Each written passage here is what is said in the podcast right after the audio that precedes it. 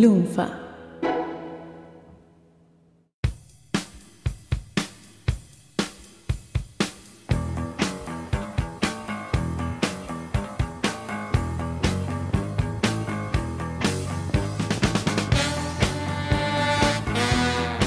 Hola a todos, bienvenidos a esta segunda parte Oh, del Dios. Secret Files, episodio 6, el especial de Batman de 7 horas. El encapotado de la noche. Recuerden escuchar la primera parte primero porque esto es, es, eh, genera una unidad armoniosa. Si bien son bastante independientes dentro del contenido cada una Sí, de, sí, sí, sí, sí. de estas tres partes. Estamos en la segunda, eh, la segunda parte de este, de este viaje mágico por tierras batmaníacas. Y ahora le toca el turno a la primera saga de películas de Batman. Eh, ya entramos en terrenos un poco más escabrosos, quizás. Sí. Acá ya estamos entrando en la tercera hora de podcast también. Eh, eh, eh, se va a empezar a notar en nuestras voces. En todo. Y en los notar. argumentos. En todo. Y en los humores. Arrancamos con las pelis de Barton, de, donde hablamos de todo el diseño de producción, la Batmanía, todo, todo lo que significó esa película para la historia del personaje. El famoso Batman de Tim Burton, ¿no? El famoso Batman de Tim Burton, exactamente. Y acá. Acá es donde ocurre un episodio que. Tremebundo. Es parte, es parte de la vida del podcast. Pero puede Es- pasar. parte de la- es- Puede exactamente, pasar, puede exactamente, pasar. exactamente. Está bueno que esté grabado para que tal vez otros podcasters que lo estén escuchando y digan. Nosotros nos enfrentamos a estos problemas cuando tenemos que grabar. Tranquilo. ¿Por qué a los de Lunfa que son tan profesionales no les sucede? Bueno, vas a ver que nos pasa a todos. Eh, porque no, no todo es color de rosas. Nada es color de rosas. Eh, Nada es color de rosas. a veces hay roces, hay complicaciones. Somos seres humanos. Y acá, en un momento, eh, yo empiezo a joder con que ninguno de los otros dos, de Goldstein y Doctor D, había visto todas las pelis para el podcast. Muy de policía, ¿no? que era real igual. Que no deja de ser me policía. Había, me había visto 15.000 películas y nadie se había visto nada. Sigue siendo policía. Pero bueno, eh, ninguno se había visto como correspondía. Esto es como el caso del topless. Sí. Pero Goldstein en particular no se había visto ninguna. O sea, él se desacordaba de Yo me Batman las de Tim Burton acordaba. cuando la vio a los Memoria seis años. fotográfica. Eh, Pero ¿por qué afectar la opinión de alguien sincera, ¿no? De su momento, de haberla visto a los seis años. Pero bueno, estaban en, en sus quilombos de vida tradicionales que siempre lo han, Hay lo que han- lo remarla. han ac- a- aquejado. y- No es mi rol, no es ya mi había rol. Sido, ya había sido un milagro que, que hubiera logrado ver ba- eh, Dark Knight Rises y que estuvieras grabando. ya eso era un milagro. por supuesto. Porque en uno de los mails comentás que la fuiste a ver a trasnoche la película. sí. Arrancaba como la una de la mañana, una y media de la mañana, y Sí. arrastraste a tu futura señora. Sí, sí, vino mi señora a verla. Y en el medio de la función. eh, Eh, no spoilemos. ¿no voy a spoilear? No spoilemos. Ah, bueno, te dejo el gancho. No spoilemos. Te dejo el gancho. Algo En pasó. la tercera parte de esta saga, de, esta, de este episodio, van a escuchar algo relacionado con eso. Por Dios. Eso viene después. Pero bueno, acá estamos hablando de Barton.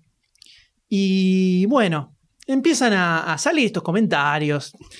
Y en general uno se lo toma con humor, por supuesto. Pero, Después de cuatro horas de pero grabación. Goldstein estaba cansado. Había dormido tres horas porque el día anterior había vuelto como a las 4 de la mañana a su Muy casa y se había levantado Muy a las tarde. 9 cuando llegamos con el D para grabar. por supuesto, con la Sindor.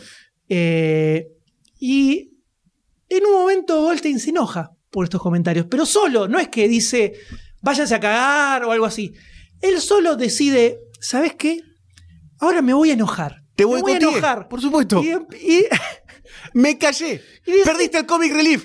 y decide dejar de hablar, pero nosotros no sabíamos que se había enojado. Por supuesto que Entonces- no. Es un proceso que va por adentro. No se ve. Van a ver que estamos discutiendo, debatiendo sobre la primera Batman de Barton. Y, y Goldstein tira dos palabras nada más cuando específicamente le hacemos una pregunta y responde tipo. Sí, sí, sí, no, no, me parece bien, me parece bien. Así, así que claramente se le nota que está enojado. Por supuesto. Y no entendíamos bien qué pasa. Entonces, después de las dos pelis de Barton, que donde Goldstein no habló prácticamente, Pero eso es profesionalismo. Yo quiero destacar el profesionalismo porque uno podría enojarse, hacerse la vedette, cortar el, el ritmo de grabación, el espíritu de Holgorio, pero uno decide budísticamente comérselo, procesarlo por Más dentro menos. y escupirlo después. más o menos, vamos a dejar que la gente juzgue cuando escuche tus comentarios durante las películas de Barton. Váyanse a cagar todos. Que juzguen eso ellos. Que juzguen eso los oyentes.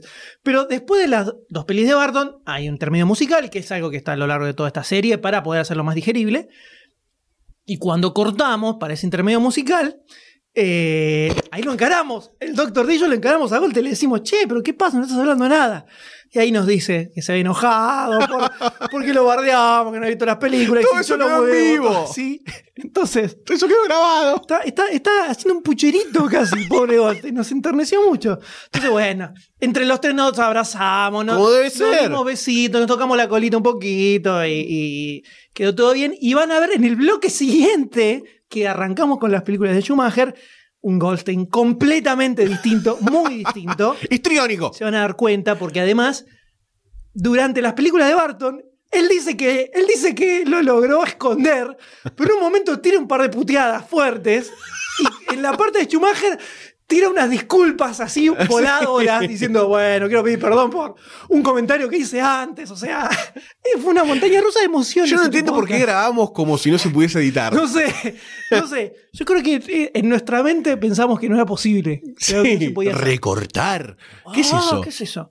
Eh, o no sabíamos cómo hacerlo. También. Eh, entonces, es- Quedó. es. Quedó para la posteridad. Y bueno, y en el cierre de, de toda esta segunda parte eh, va a haber otro momento épico o histórico o un nacimiento, como lo quieran ver, que es donde por primera vez me rasgo las vestiduras y le hago el aguante a todos y enuncio que le banco Batman y Robin como película. Pobre tipo. Eh, no tengo nada, nada más para agregar. Nada más para agregar. Ya es demasiado, ya es demasiado. ya. Eh, no- solo, una, solo la segunda parte, mira todo lo que pasó. Eh, la Esto va a cerrar casi la quinta hora de grabación, más cuarta menos, hora. Más o menos, la seguimos en la tercera, señora. Por Que la disfruten.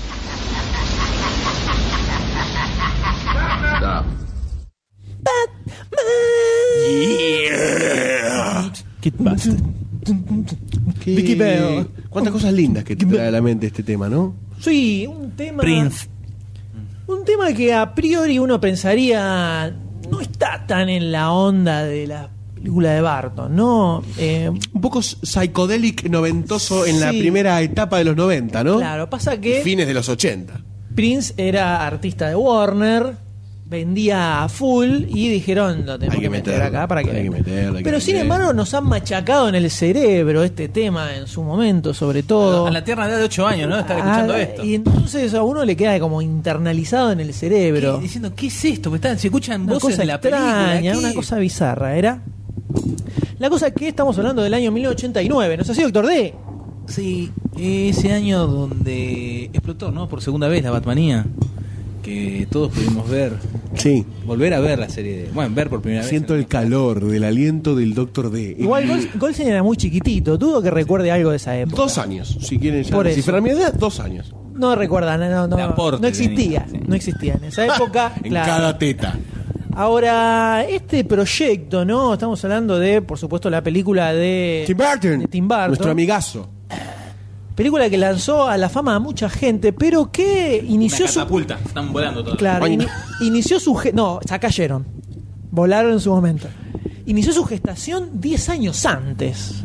Sí. ¿No es así, doctor D? Sí, debido al éxito de Superman. Así es. Y queriendo sacarse de encima todo lo vetusto, todo lo, lo cómico, lo camp de Dan West, de la serie de Dan West. Exactamente.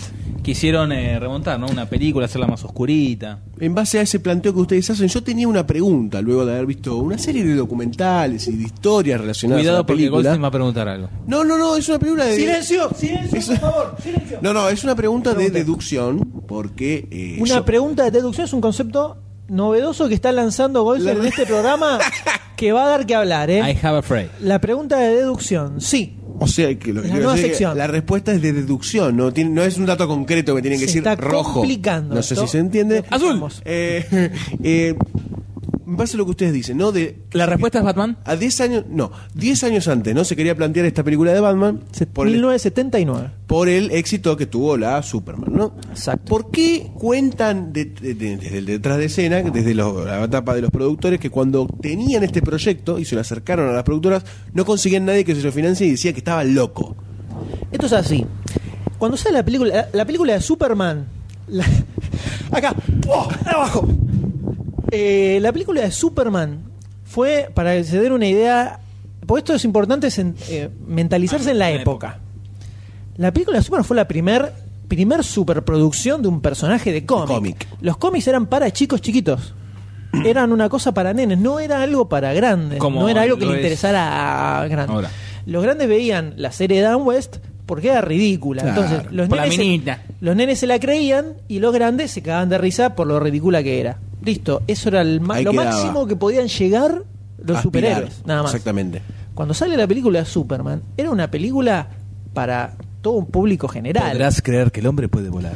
con una cantidad de guita puesta encima grosa, eh, una campaña bastante importante también. Entonces dijeron, bueno, eh, evidentemente se puede hacer algo más con los superhéroes. El inicio de lo que hoy es la película de Marvel, por ejemplo. Claro. Empezó con Superman en 79.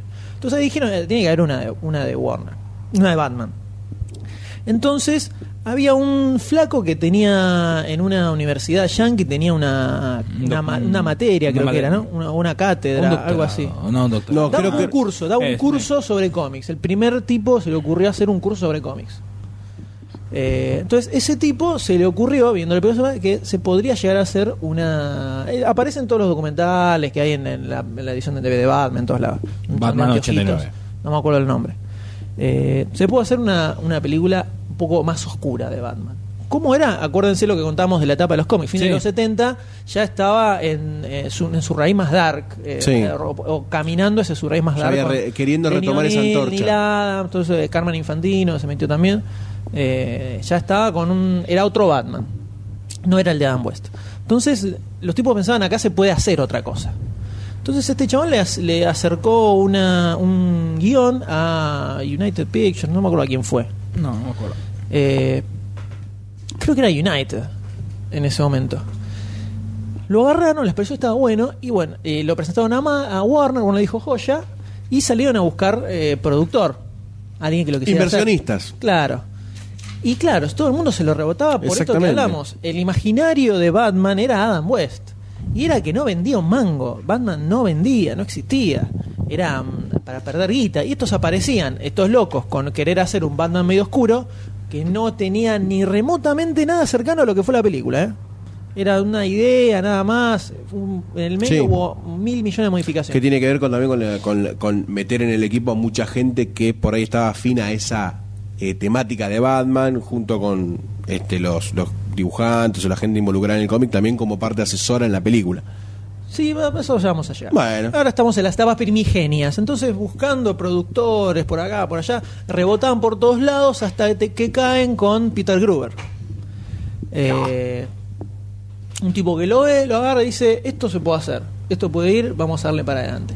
Y ahí inicia todo el largo proceso que fue de empezar a hacer los guiones y toda la bola. Cuando a mediados de los 80 eh, empieza a tomar un poco más de forma el proyecto, Warner le pega el ojo y dice, no, no podemos perder esta. Ellos sabían, este, esta productora, que no me acuerdo el nombre ahora, que era donde este pibe fue a ofrecer el guion, habían accionado los derechos para hacer eh, todo lo que fuera cine y televisión con Batman y todos sus personajes. O sea, le compraron los derechos a Warner, como se hacía siempre todo eso en esa época. Eh, pero a mediados de los 80 Warner vio que se empezaba a tomar forma la cosa y quería mojar el pancito. Entonces empezaron a meter, también creo que se metieron como productores asociados o algo por el estilo, metieron mano ahí. No quedó o pagaron parte de los derechos, no sé bien cómo fue la cosa. El tema es que hubo guiones, recontra guiones, recontra reescrituras de el 79 que guiones, desde ¿no? 79, que Robin, que no Robin, que el Guasón, que no, que todo. que Batman iba a ser Bill Murray y Robin eh, Eddie Murphy. Una cosa demente. No, no, no, una cosa complicadísima. Fue dando vueltas, dando vueltas, hasta que creo que fue Peter Gruber el que él vio eh, los cortos de Barton en Disney, Frankenweenie y eso que venía laburando, eh, y le llamó la atención la onda que tenía el tipo para filmar. Le pusieron el ojo encima. Claro, el estilo medio oscuri- oscurito. Entonces lo, lo llevan a Warner. Después del éxito de Beetlejuice en el 88. Claro. Sí, igual ahí todavía, eh, cuando se estrena Beetlejuice, eh, Barton ya estaba laburando en la película. Ah, ¿ya? Sí, sí, sí. Ah. Estaban filmando Beetlejuice y lo que vende el tipo son los cortitos que tenía hechos, que llamaron mucho la atención. Entonces fue ahí al toque lo engancharon al tipo para que hiciera la película. Eh, Barton cuenta que fue la, la- la entrevista más fácil que tuvo en su vida, fue entrar a laburar a Warner. El contrato, listo, pasó a laburar a Warner. Esto era todo una nada, todo la nada, todo en, en el aire, porque nadie sabía que Katzo podía llegar a salir de todo esto. Era eh, Batman, todos pensaban en el, en el Batman de Adam era West, de los 60. y no se imaginaban que podía llegar a ser una película. Entonces, el principal problema que tenía eh, Tim Burton y todo el equipo que laburó con él Era poder transformar es a crear Batman. todo. O sea, tuvieron que crear todo desde la nada. Ahora hacer una película de Batman es fácil porque hay un montón de cosas que ya están definidas que se definieron en esta película. Hacer ciudad gótica, el traje de Batman. Sí, eh, las características que delinean al personaje general y a todo, todo el eso, entorno. la traslación a la, pa- a la pantalla grande fue algo que tuvieron que definir ahí. Y eh, lo principal que tuvo eh, de- se tuvo de base para eso fueron justamente los cómics que contábamos que estaban se habían editado en esa época, el Dark Knight Returns y The Killing Joke sobre todo, la broma asesina. Fueron dos cosas que él leyó Barton en su momento y que dijo, Bueno, por este lado puede ir la cosa. El tipo siempre dijo que nunca leyó a Batman, nunca le interesó, ni no tenía ningún conocimiento de nada. Y ahí es donde entra Sam Hamm a escribir el primer guion de la película. Que es más o menos es como terminó siendo. Vamos a hacer un aviso que no hicimos antes. Vamos a hablar de todas las películas de Batman y vamos a espolear todas las películas desde el principio. O sea, no hay. Básicamente. Hasta llegar a, a Dark Knight Rises. Ahí sí vamos a tener sin spoilers y con spoilers, pero todas hasta Dark Knight, todo spoileado completamente, disculpe, ya sabes. Sí. eh, doctor de demasiado Usted, el de gorrita, sí. sí. Eh, ¿Van a hablar de todas las películas? Eh, De todas las películas con actores, sí. Sí, otra pregunta. Usted, sí. Sí. Eh, ¿Van a hablar...? No, no, lo escucho, sí. Mira que llamo a... No, no, por favor. Eh, ¿Van a hablar de todas, todas las películas, inclusive las que no se hicieron? Eh, tal vez, Ah, listo. por ejemplo. La de Cri, cri. Batman y Superman. Si usted quiere comentarlo, coméntelo, niño. No, yo estoy preguntando nomás. Soy un- Bueno, entonces cállese la boca y escuche, carajo. Eh, No, dale, ya vamos a hablar de de esa que quedó. Que gracias a, a unas películas tenemos Batman Begins Así y es. Pues bien, entonces, eh, ustedes pueden comentar lo que quieran también, ¿no? Sí. Si quieren, eh, no sé.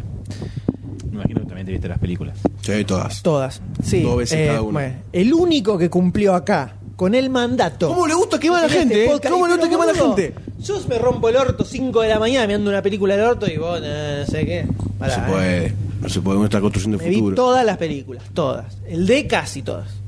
Bastante bien igual. Yo te todo fresquito igual, ¿eh? Te puedo Sí, decir todo. seguro. Por lo que estuvimos discutiendo en la semana por mail, se nota que la tenés refresquita. ¿Cómo que estaba el Guasón en la primera? Sí, te lo juro. Sí, Jim Carrey, ¿no era? Bueno, aparece Tim Burton. Y el tipo ya tenía cierta idea de lo que quería hacer. El tema, el gran tema, lo principal de la película era quién carajo va a hacer de Batman, ¿no? Además del Joker, era a quién metes en Batman, quién va a, re- a sacar de la cabeza de la gente a Adam West. A Sí. todo esto Adam West quería seguir apareciendo en la película como Batman. Un poquito. Le ofrecieron En el ser 89. Sí. Le ofrecieron ser de Thomas Wayne, el padre. Dijo, "No, yo quiero hacer de Batman." No, flaco, tómatela. Dale, dale, sí, sí, sí, dale. De ahí la clásica relacionada que está enfermo en la cabeza, ¿no? Te quedó pegado. Que terminó, eh. que bueno, terminó como medio- Christopher Reeve, ¿no? El, quedó, el quedó. Reeves, perdón. Queda un poquito. Eh, hasta acá, cuando se decía película de Batman, todo el mundo pensaba en una comedia. ¿eh? No existía el Batman Dark en la, para, el- para los civiles. Eh, entonces, ¿qué, es, ¿qué mejor idea se le ocurre a Michael Keaton, a, a Tim Burton, que llamarlo a Michael Keaton? Que hasta Pues ese momento era, trabajado en era un act- Beetlejuice. pero era un actor de comedias. Hmm. Hacía comedias eh, medio familiares, había eso de Beetlejuice, que era una película rara, pero era cómica Barton. igual. Entonces, al toque todos dicen, ah, listo, esto es otra vez el Batman del 66, el Batman boludón, y empezó a, a generarse todo un bardo alrededor de la película gigantesco. Nadie daba dos mangos por la película, nadie. Entonces, ¿qué se les ocurre a los productores? Dicen, para la Superman del 79 funcionó muy bien tenerlo a Marlon Brando Sí. haciendo, aunque sea un papel chiquitito, porque vos ponías y en el, en el póster, Marlon Brando gigante, aparece dos minutos, pero era Marlon Brando. Entonces ya ahí todo el mundo dijo, ¡epa! Y Jim Hackman también. Marlon Brando y Jim Hackman, la- esto no es para chicos, esto es una película en serio. Entonces, ¿qué dicen los tipos? hay que tener a Jack Nicholson para el Joker. Fue instantáneo eso. Que bueno, fue como el resurgimiento también de Jack Nicholson, que tenía medio No, capa más o menos, caída. no estaba tan en capa caída, pero venía a hacer películas, hacía películas serias. No hacía bol- películas boludas Bueno. en esa época. Eh, lo que- ¿qué- qué- No, eso no, está es lo una, que cara, quiera, no una sé. cara genérica. Una cara genérica. Sí, genérica. Porque me pone que el doctor de yo hablo, el doctor me pone caras y no entiendo bien lo que quiere decir. Si me quiere decir que estás diciendo cualquier cosa, puede comentar lo que quiera, doctor D. ¿Sí? Ah, sí, que querés qué? ¿Querés comer qué? Algo para tomar, ¿no? Ahora, ahora te voy a buscar abajo. Ahí está. Te va a dar de tomar. te va a dar de tomar de su canta implora. Bática. En esa época sonaba también mucho eh, Robin Williams para hacer del Joker. También, sí. Se moría por hacer el Joker, Sí. Robin Williams, desesperado por hacer eh, el Joker. Entonces en un momento sacaron como que habían cerrado con Robin Williams para tentarlo un poquito más a Jack Nicholson. Y lo terminaron enganchando, finalmente. Y tuvieron que ir, tuvo que ir Tim Burton con Peter Gruber, con el productor, hasta la casa de, de Jack Nicholson, explicarle que la idea no era que fuera para chicos. Nicholson no sabía, porque estas cosas así, el tipo no le gustaba hacerlas, qué sé yo. ¿Cómo lo, cómo lo terminaron convenciendo? A pedazos de billetazos en la cara. Lo cagaron a billetazos. Fajazos y fajazos. Mm, 100 verdes, 100 verdes. No hay números, pero se dice que a la fecha es el suel es la, la cantidad de plata más grande que se llevó un actor por hacer una película sigue siendo Jack Nicholson en Batman. Porque no solo le pagaron un sueldo específico, Una regalía. no, no, sino que él se llevó ganancias de las tres películas de Batman que siguieron, o sea, por Batman, Batman Returns y Batman Ah, Forever, que él ni actuó, se llevó ganancias por esas por las tres películas.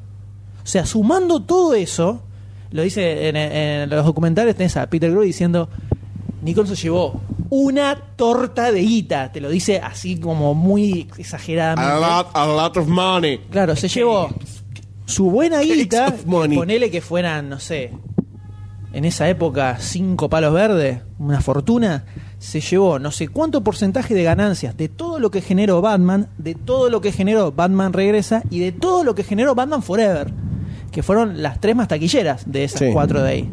O sea, una tonelada de guita se llevó Jack Nicholson.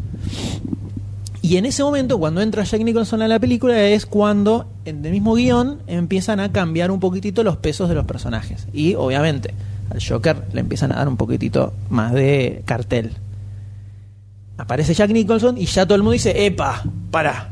Jack Nicholson, Jack Nicholson, que era como un actor grosso, haciendo del Joker. Esto ya no es tan de pendejos. Aunque esté Michael Keaton, este pibe Barton que no sabemos ni quién carajo Tenía es. 29 años en esa época, era un pibito Era un también. pendejo. Sí. Barton a la 29. Vos a la 29 estás haciendo, estás haciendo eh, 30, estás haciendo un podcast de mierda. Barton está filmando Batman en 1989. ¿Te das cuenta? Disculpame, para mí no es de mierda. ¿Eh? Para mí no es de mierda. Bueno, es de micrófono ahí, es de plástico. Para micrófono. mucha gente sí, por ahí. No te lo dicen. Seguramente, no te lo Ojo, dicen. ¿no? Ojo en quién confías. Entonces, eh, ya cambió un poquito todo la- el nivel de la película.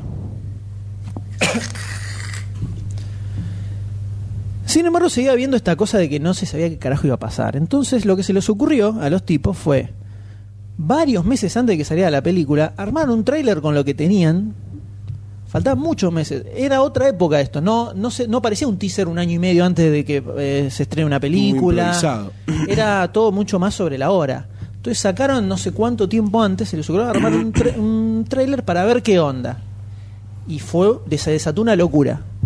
A tal punto que en Estados Unidos, eh, que el tráiler lo ves ahora y ni siquiera está tan bueno. Es No, una, es una, recopilación de recopilación de, imágenes. escenas nada más. Eh, ni siquiera es un tráiler armado como, como se hacen ahora. Sí, no tiene mucho sentido tampoco. En ese momento eh, generó una, una demencia total en Estados Unidos. Había gente que sacaba entradas para ver cualquier película si, Y si- si estaba el tráiler. Veía el tráiler y se iban. Eso, es, eh, dicen que se vendía en el mercado negro, entre comillas, copias en VHS del tráiler a 20, 25 dólares, filmadas, así nomás. Estamos hablando de un tráiler de que ten- creo que tiene un minuto, debe tener como mucho. Una locura total, gente que se aparece- ovacionaba de pie, un tráiler. Y bueno, la euforia, ¿no? Una locura. Y así fue que se, se empezó a desatar lo que en ese momento fue la Batmanía, digamos. Dos. Un poquito más fuerte que la anterior, me parece, ¿o no? La segunda, por eso la segunda Batmanía. La segunda, la primera era del 66, con la serie Adam West. Sí. eh, empiezan a. Ni, ni en pedo estaba preparado Warner para lo que fue el furor que generó la película. Ni a palos, porque era todo muy. No se sabía qué podía pasar. Era todo eh, imposible de definir. Eh, había merchandising que se agotaba. La gente no, eh, cu- cuentan que no sé, no sé si McDonald's o alguna de esas eh, cadenas habían sacado unos muñequitos, una bolsa así, se agotaban al toque. Eh, la gente se afanaba los pósters de, de- De la de calle. la calle. Rompía los backlights, rompía los vidrios y se afanaba los pósters. Lo tenían que estar reponiendo todo el tiempo, los arrancaban de las paredes. Eh, yo me acuerdo acá, en esa época, todos teníamos la cartuchera de De Batman, la- no. fondo negro con el óvalo amarillo. Te le voy a comprar una. ¿Sí? No tenían álbum de figuritas. Tenías el muy feo, muy bien. La remera de Batman era todo el mundo tenía la remera clásico. negra con el óvalo amarillo. Vos no, ya sé, vos eras un pobre niño. Está bien. Ya te vamos a comprar. Yo tuve, que, tuve que cumplir 30 años y comprarme yo la remera de Ahí está el tontito. Hasta ¿Cómo el tontito? Bueno, ¿Cómo bueno. Eh, me acuerdo de los muñecos de la Sí. película que lo grosso era que te- tenían articulación tipo G.I. Joe en, Sí. en las rodillas y los codos y tenía en el cinturón vos le tenía un murcielaguito que vos lo estirabas y tenía como un cordón que salía Claro, como si y- fuera el coso con el que se colgaba. Y vos después lo colgabas y el muñeco subía. Claro, y subía, entonces porque era como elástico. Eh, Después estaba el Batimóvil. Bueno, mi amigo el que tiene todo lo de Batimóvil, He-Man y todo lo de Massinger tiene el Batimóvil. La carcasa la Grandote. tiene hecha boca, sí, bosta. Así, no sabes, con los cohetitos. los cohetitos amarillos que disparaba, todos teníamos todo, era todo era Batman. Y el tema de Prince que escuchamos recién. Bueno, perdón, que ahí también surgieron los muñequitos, resurgieron los muñecos de Super Amigos. Ah, ¿sí? Entonces, Sí. quilombo, sí, sí, sí, sí. Los sí. que eran con los brazos más duros, ¿no? ¿Puede ser? Sí, no se que vos movía apre- nada, apretabas las garcha. piernas o los brazos y te hacía algún movimiento. Espasmódico, ¿no? Era onda. Los, vos movías, eh, por ejemplo, el de Aquaman, vos movías los brazos así y se movían las piernas así, como que nadaba. Claro. Y el de Superman, movía, yo no tuve el de Batman, tuve el de Superman. Movías las piernas, apretabas las piernas y tenía los brazos y decía. levantaba, Eh, o sea, pegaba. describí el movimiento. Ahí está, describí Pegaba el puño. movimiento. Pegaba puños. pegaba puños. puño. Después tuve a Robin. Ah. Robin le apretabas las piernas y hacía un gol- golpe de karate. Fue una locura total lo que desató la película y facturó una tonelada de guita. Por todos los rubros. por todos los rubros y terminó propulsando a Tim Burton como el grosso. En esa época Tim Burton era, para que se una idea, era el, el nuevo Spielberg Sí. eh, cuando salió Batman en el 89. Danny Elfman con, el, con su tema, que es para- le costó vendérselo a los productores para hacerlo. eh, y ni hablar a Michael, Michael Keaton, Keaton. como Batman. Michael Keaton pasó a ser Batman. Hoy en día, en cualquier entrevista, Michael Keaton le da bastante Ma- por los huevos. Michael, Ba- Ma- eh, Michael Keaton dicen, I'm Batman. le daba cuenta y le da bastante por los huevos. Dice, y viene cualquiera, lo único que me dice es hola Batman. O sea, Qué gracioso. todo bien, está bueno, pero, viste, qué sé yo. Ya pasaron 20 cosas años También. Podrían decirme otra cosa. Casi no, ya pasaron. Lo dice casi apesadumbrado. Claro. Bueno, ¿qué querés que te diga? Ahora gemelo, te- tercer gemelo. Pero yo no lo, a Michael Keaton no lo tengo así en- como el Batman. Él es un actor, o sea, No, de la en su época. momento. Más por los gestos. Ah, bueno. ahora no, ahora no. Pasaron veintipico de años. Pero Nadie se acuerda 23, de Michael Keaton. 22. Y por eso, en esa época, Michael 23. Keaton era Batman. Y durante mucho tiempo, por lo menos hasta Nolan, Batman, Michael Keaton. ¿Que, ¿Quién vas a poner a, a R Emergencia? Sí, no. Como George Clooney. George Clooney. Como Batman. Era Nunca salgo sin ella. Era Michael Keaton. Ahora, ¿por qué se generó todo este delirio de Batman? Porque la película tenía todo un laburo bastante grosso de fondo. Desde, principalmente desde la, la visión de Tim Burton, porque la película terminó, fue la, es la visión de Tim Burton, de lo que él quería hacer. Él fue el que dijo, eh, tiene que ser dark, tiene el traje es negro, ese tipo de cosas. En el cómic no existían. En el cómic, Batman todavía tenía su traje gris, Y la azul. capa azul, igual que el de Adam West, pero musculoso. Nada más que eso. Era como, como en la. Si lo hubieran hecho como en el cómic, hubiera sido como la película del 79 de Superman, pero con los colores de Batman. Nada más que eso. Que fuera todo negro, eh, que fuera tipo armadura, el concepto este de que eh, el traje en sí es una armadura. Eh, el- la pistola que dispara el gancho. Batman en esa época todavía tenía una soga con un murciélago y le tiraba la soga, la enganchaba en el aire y volaba con eso. O caminaba con las paredes inclinadas. ¿no? ¿Eh? Tiraba el ganchito y caminaba. Sí, en la serie de Adam West, querido. Bueno, esa- esa es la idea del- hablando del del- cómic, claro. del colectivo social. Le- ¿Dónde te dejaba el colectivo? En social.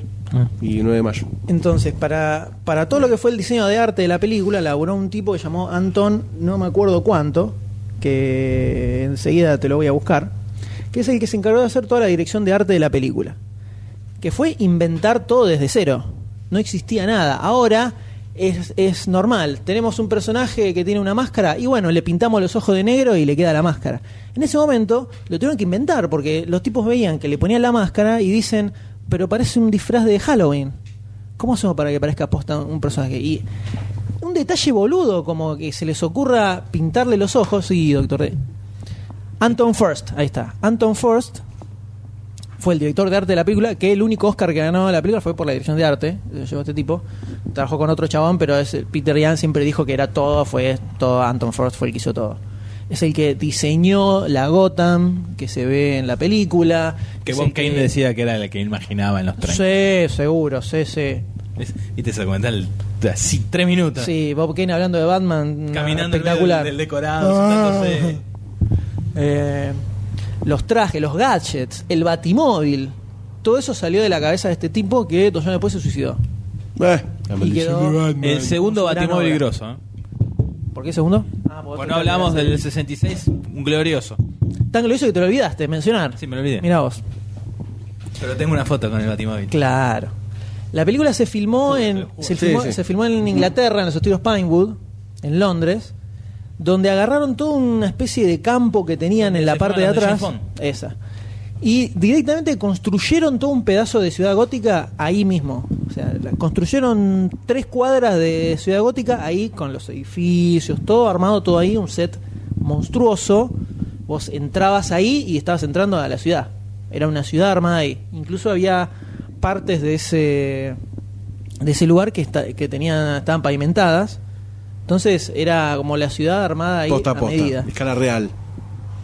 Y, y- y este tipo tenía toda una visión de cómo sería la arquitectura de la ciudad, mezcló, eh, eh, mezcló estilos de... El tipo era arquitecto, mezcló estilos de distintos arquitectos eh, que al chabón le gustaban en esa época, entonces vos veías cosas que capaz no encajaban una con la otra, porque agarraba estilos de distintos edificios o construcción de arquitectos grosos y las mezclaba para hacer la- todos los diseños, los diseños de los gadgets desde la pistola que dispara el gancho al el, el, el batarang que lo saca que está como cerrado y lo abre, Sí, se abre, sí. y lo revolea eh, el traje el hecho de que fuera todo negro cómo armar el traje que no eh, hasta ese momento y que era tela Sí. no y agarra empiezan a usar eh, Más una armadura. creo una cosa Sí, así una cosa Eh, más rígida. Cómo hacer para que se lo ponga, todo el quilombo que era que, se pusiera el traje, la limitación de los movimientos que tenía, que es donde se. De Duranga. Claro, ahí sale el, el. ¿Cómo es que le llamaban? El bat turn. Que era que como no podía girar la cabeza, giraba todo Ah, el cuerpo claro. siempre. Claro, como- Giraba todo el cuerpo. Era como la- el, el giro, el- claro, el giro de Batman, era. frum, ¿Viste? Todo, giras todo el torso. Bueno, como gira también Nolan, eh, Nolan eh, Christian Bale en Batman Begins. En la primera, sí, Sí. también hace pega el, el movimiento entero. Eh, entonces, para simular los cómics, era la capucha que estaba pegada a la capa. eh, y cómo hacer para que la capa por momentos parecieran alas de murciélago. Entonces, hacen como un semicírculo. Todo un laburo. Creo que fueron como 20 meses más o menos de preproducción para armar todo eso, para empezar a filmar la película. Una cosa demente. Monstruosa. No, una cosa monstruosa todo por este tipo y porque Tim Burton también quería que fuera para ese lado. Él metió, eh, Tim Burton moj- mojó la, mojó la cuchara en todo lo que fue la producción de la película.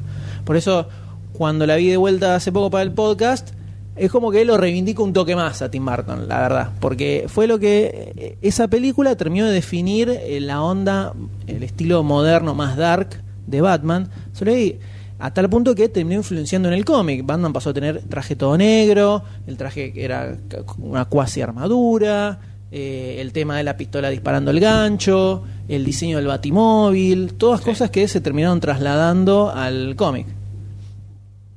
Y por más que incluso en este batimóvil seguimos teniendo la turbina famosa del, de, De la la serie serie de del Van Gogh. 66. Ahora bien, les pregunto a ustedes, señores, ¿qué recuerdo, qué opinan, qué ¿Cómo te la piensan de... ¿Eh? ¿Cómo la cambiaste? Porque como la... ¿Qué recuerdos tienen? ¿Qué recuerdos tienen de Batman de Tim Burton? Goldstein, usted que usted la vio una vez y no volvió a ver porque no quiere quemar esa, esa No quiero, sí, yo te contaba que no quería quemar la, el buen recuerdo que tenía Tim Burton, porque a veces vos ves una película mucho tiempo después y la cagás completamente. Si la película es buena, no. Si la película es buena no, pero no tengo mucha ganas de arriesgarme, porque tengo miedo de que me la cague. Bueno, entonces, ¿tú, ¿cuál es tu recuerdo infantil de...? ¿Qué? Tu recuerdo de hace dos años. Es bueno, me, me- me gustó mucho la película de Batman. Eh, desde la estética que marcaba con lo de Ciudad Gótica eh, y toda la estética que tenía en general todos los personajes, el tema de las pandillas de esta de los malos. eh, me parecía que estaba copado. Vos te tranquilo, no hay problema. Eh, me interesaba mucho eso de- desde el arte más que nada de Batman, porque yo no estaba muy empapado tampoco de, de la historia de Batman. Directamente fue ver la película y conocerlo más en profundidad. O sea, bien, todo ubicado por los trajecitos, las figuritas y todo eso, pero Adam West en su momento cuando uno era chico, pero después para la película, ahí es cuando te presentan a Batman completo, con los villanos y con todo el, el, el submundo que lo rodea, ¿no? ¿Y usted, señor? Eh, yo venía, venía, o sea, era la Batmanía, todo, y se pasaba la serie Adam West en Canal 13.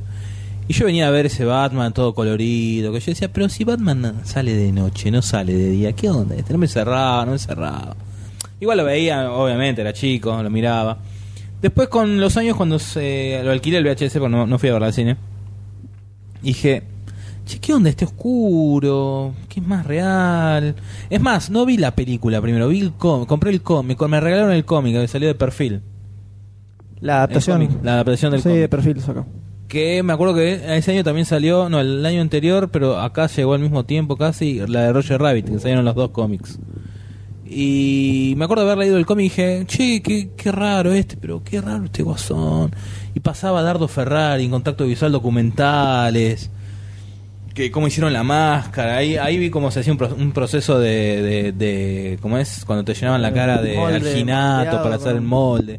dije, wow, qué copado, mirá cómo le hacían la, la sonrisa a Jack Nicholson, cómo se lo pegaban. Después se veía, la primera vez que lo ves, dije, decís, wow, lo ves ahora y ves el labio pegado en la máscara. Bueno, está bien, no pasa nada. Yo recuerdo que era un Batman oscuro, no me gustaba. Pero estaba copado el guasón, no me cerraba también las cosas de cómo es el, el traje, era raro. Después veía algunas referencias al cómic en el helicóptero del final, que tiene. Está el guasón de. Logo del eh, Guasón. ¿Eh? Lo- el Sí, pero de- la cara de, de bola, ¿no? El del- se me fue el nombre. Mm, del- no sé si es del. No sé si el De Clean Joke. Es el mismo dibujo, me parece. Me parece que no, ¿eh? ¿No? Bueno, por ahí. Este, todos los, los- las reminiscencias también a Adam West, porque aparecen como que todos los malos tienen un auto color violeta, unas cosas así. La chica, me volví loco cuando vi el dibujo, viste que al principio están en, ah, en el Daily están en el, en el diario y están Knox y Kim Basinger dice hablando Kane. y dice aparece el murciélago y abajo la firma Bob Kane. Porque "Ah, no sabías mirá". que era un ladri, ¿no? No. Che, pero cuántas hazañas que tenés contra Bob Kane. No, no, igual Bob Kane no dibujaba así, pero... No, tampoco. Es más, en los ahí está dibuja así nomás en los documentales del 89 se ve que hace una cara redonda con los pómulos, una naricita y la sonrisa, o sea, simple, era simplón el dibujo. y verlo así preguntando, ¿por qué también. ¿Por qué muere al final el Guasón? ¿Por qué no lo mantienen para la siguiente? ¿Habrá muerto o no ha muerto? Pero así, así no es el comisionado Gordon. O sea, muchas cosas que no me cerran, pero ¿por qué? Porque uno venía de ver, eh, como es Adam West, los cómics, en esa época estaban, se editaba... Ya se editaba las nuevas, ¿no? Perfil en 87. En el 86 empezaron las de Outsiders. Sí, ya algo salía de perfil. Bueno, esas las pocas que tenía me llevaban de Outsiders. Era distinto, ¿no? Y con el lo fui, me gustó, me gustó. Y ahora la veo, la veo con cariño. Una, durante una época larga no la vi porque dije, "Nah, no la voy a ver. Pero también la volví a ver para, para el podcast y está linda, se la banca. Tiene, obviamente, de la, la tetralogía original es la mejor. Para mí es la mejor. Sí, concuerdo, concuerdo con Doctor D. La, la verdad que de, se la banca muy bien la película. Ay, me parecía muy, muy, muy raro y muy loco toda esa cosa gótica, ¿no? Eh, el estilo de la ciudad. oscura, toda la... Todo, ¿Por qué todo? Si, es- si está ambientado ahora, ¿por qué están todos como los- en los 40? Todos esos toques que le fue poniendo Barton estaban muy bien porque le hacen atemporal dentro de toda la película. Claro, la idea era justamente generar como si fuera un universo paralelo, ¿no? Eh, un Estados Unidos contemporáneo. Sí, sí. Se va a hacer un mix entre la década del 40 y la- los 80 y tener todo junto ahí, una cosa extraña. Por eso también la arquitectura medio rara que tiene toda la película. Sí. El, yo la recordaba como una película bastante más dark y viéndola de vuelta, la verdad que no es tan dark. No. Batman. Es oscura en cuanto a la, a la concepción del personaje. Batman mata sin ningún problema en esta y en Batman Returns también. Eh, a, a malosos, así sin problema. Dispara, tiene armas de fuego, o sea, tira cohetes eh, desde el, avión. eh, o sea que es un Batman un poquito más violento. Pero me parece que lo que, que- quedó un poco, quedó como muy instalado lo que es Batman Returns, que vamos a hablar después, como que, como el Batman Dark, pero sin embargo, esta Batman no es tan dark. De hecho, algo que decía el de recién, eh, viendo la película ahora, tiene muchas cosas de la serie de Adam West. Es como una versión más bizarra de la serie de Adam West, porque hasta tenés lo que decíamos antes de que el Joker de Jack Nicholson es muy César Romero. Eh, el mismo Joker que tiene eh, todos sus secuaces están vestidos con la, camperita violeta, los autitos son todos pintados del color de, de- Violeta. violeta. Eh, el camino que hace Batman para ir a la Baticueva es muy parecido al de la serie de Dan West, hiperburtoniano. El Batimóvil con la, es una versión como más eh, eh, moderna y más dark del Batimóvil de la serie, incluso hasta por la forma que tiene, más que nada, ¿no? Y la turbina atrás, cuando arranca tiene la turbina. Y en general el tono de la película no es tan oscuro como sería después Batman Returns. Eh, hasta hay muchos chistes en el medio, eh, sobre todo con el Joker, y no le pegarías a alguien con anteojos, ese tipo de boludeces. Eh, o el mismo Más- ah, más payasesco. eh, claro, el mismo eh, Bruce Wayne tratando de decirle a Vicky Bale que les va, ¿no viste? Así que no que Con los típicos gestos de Michael Keaton, ¿no? Claro. Esos, a- movimientos. A, Alfred que cuando empieza que está en la mansión de Wayne, Alfred que lo va siguiendo a Bruce Wayne y le va deja una lapicera, Alfred se la agarra, va a dejar una copa en el aire y oh, Alfred justo la agarra antes de que la tire. Tiene ese tipo de todas esas cositas que son hasta cómicas. Eh, entonces no, no tiene esa, esa onda tan oscura y tan retorcida que después se ve en, eh, en Batman Returns. Y la historia dentro de todo está bastante bien manejada. Lo que sí se nota es, por un lado, que el Joker tiene mucho más protagonismo, o sea, es Sí. una película del, del Joker, más que nada.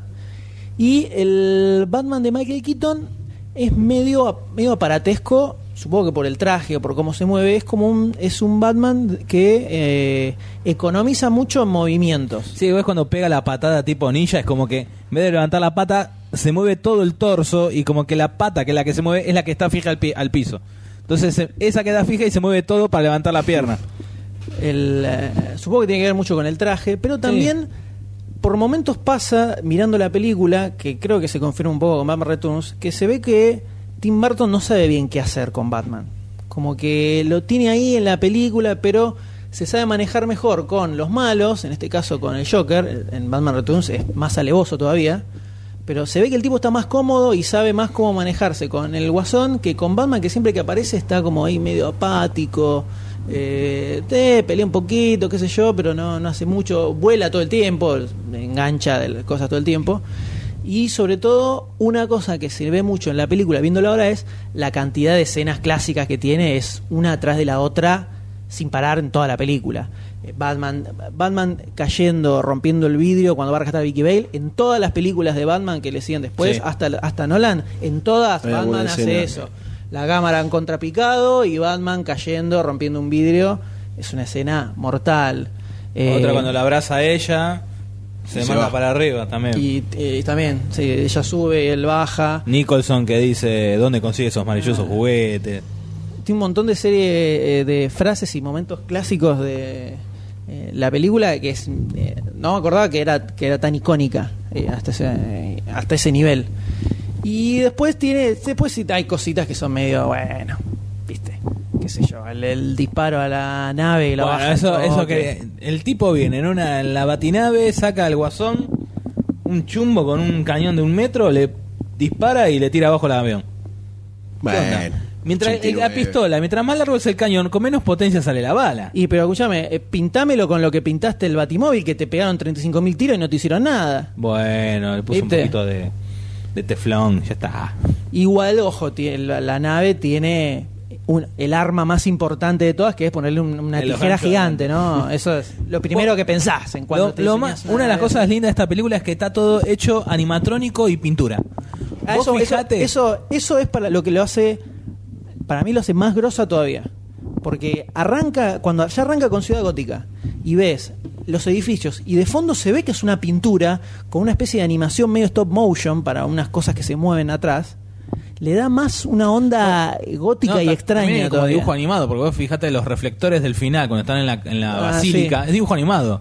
Es como que está dibujado arriba. En la parte del avión que está volando, vos se nota, fijate- se renota que es miniatura, sí, se renota que son miniaturas. Vos lo ves de costado y Batman está fijo. Y en un momento hace, la cabeza se mueve todo seco, clac, clac. Hace una cosa así.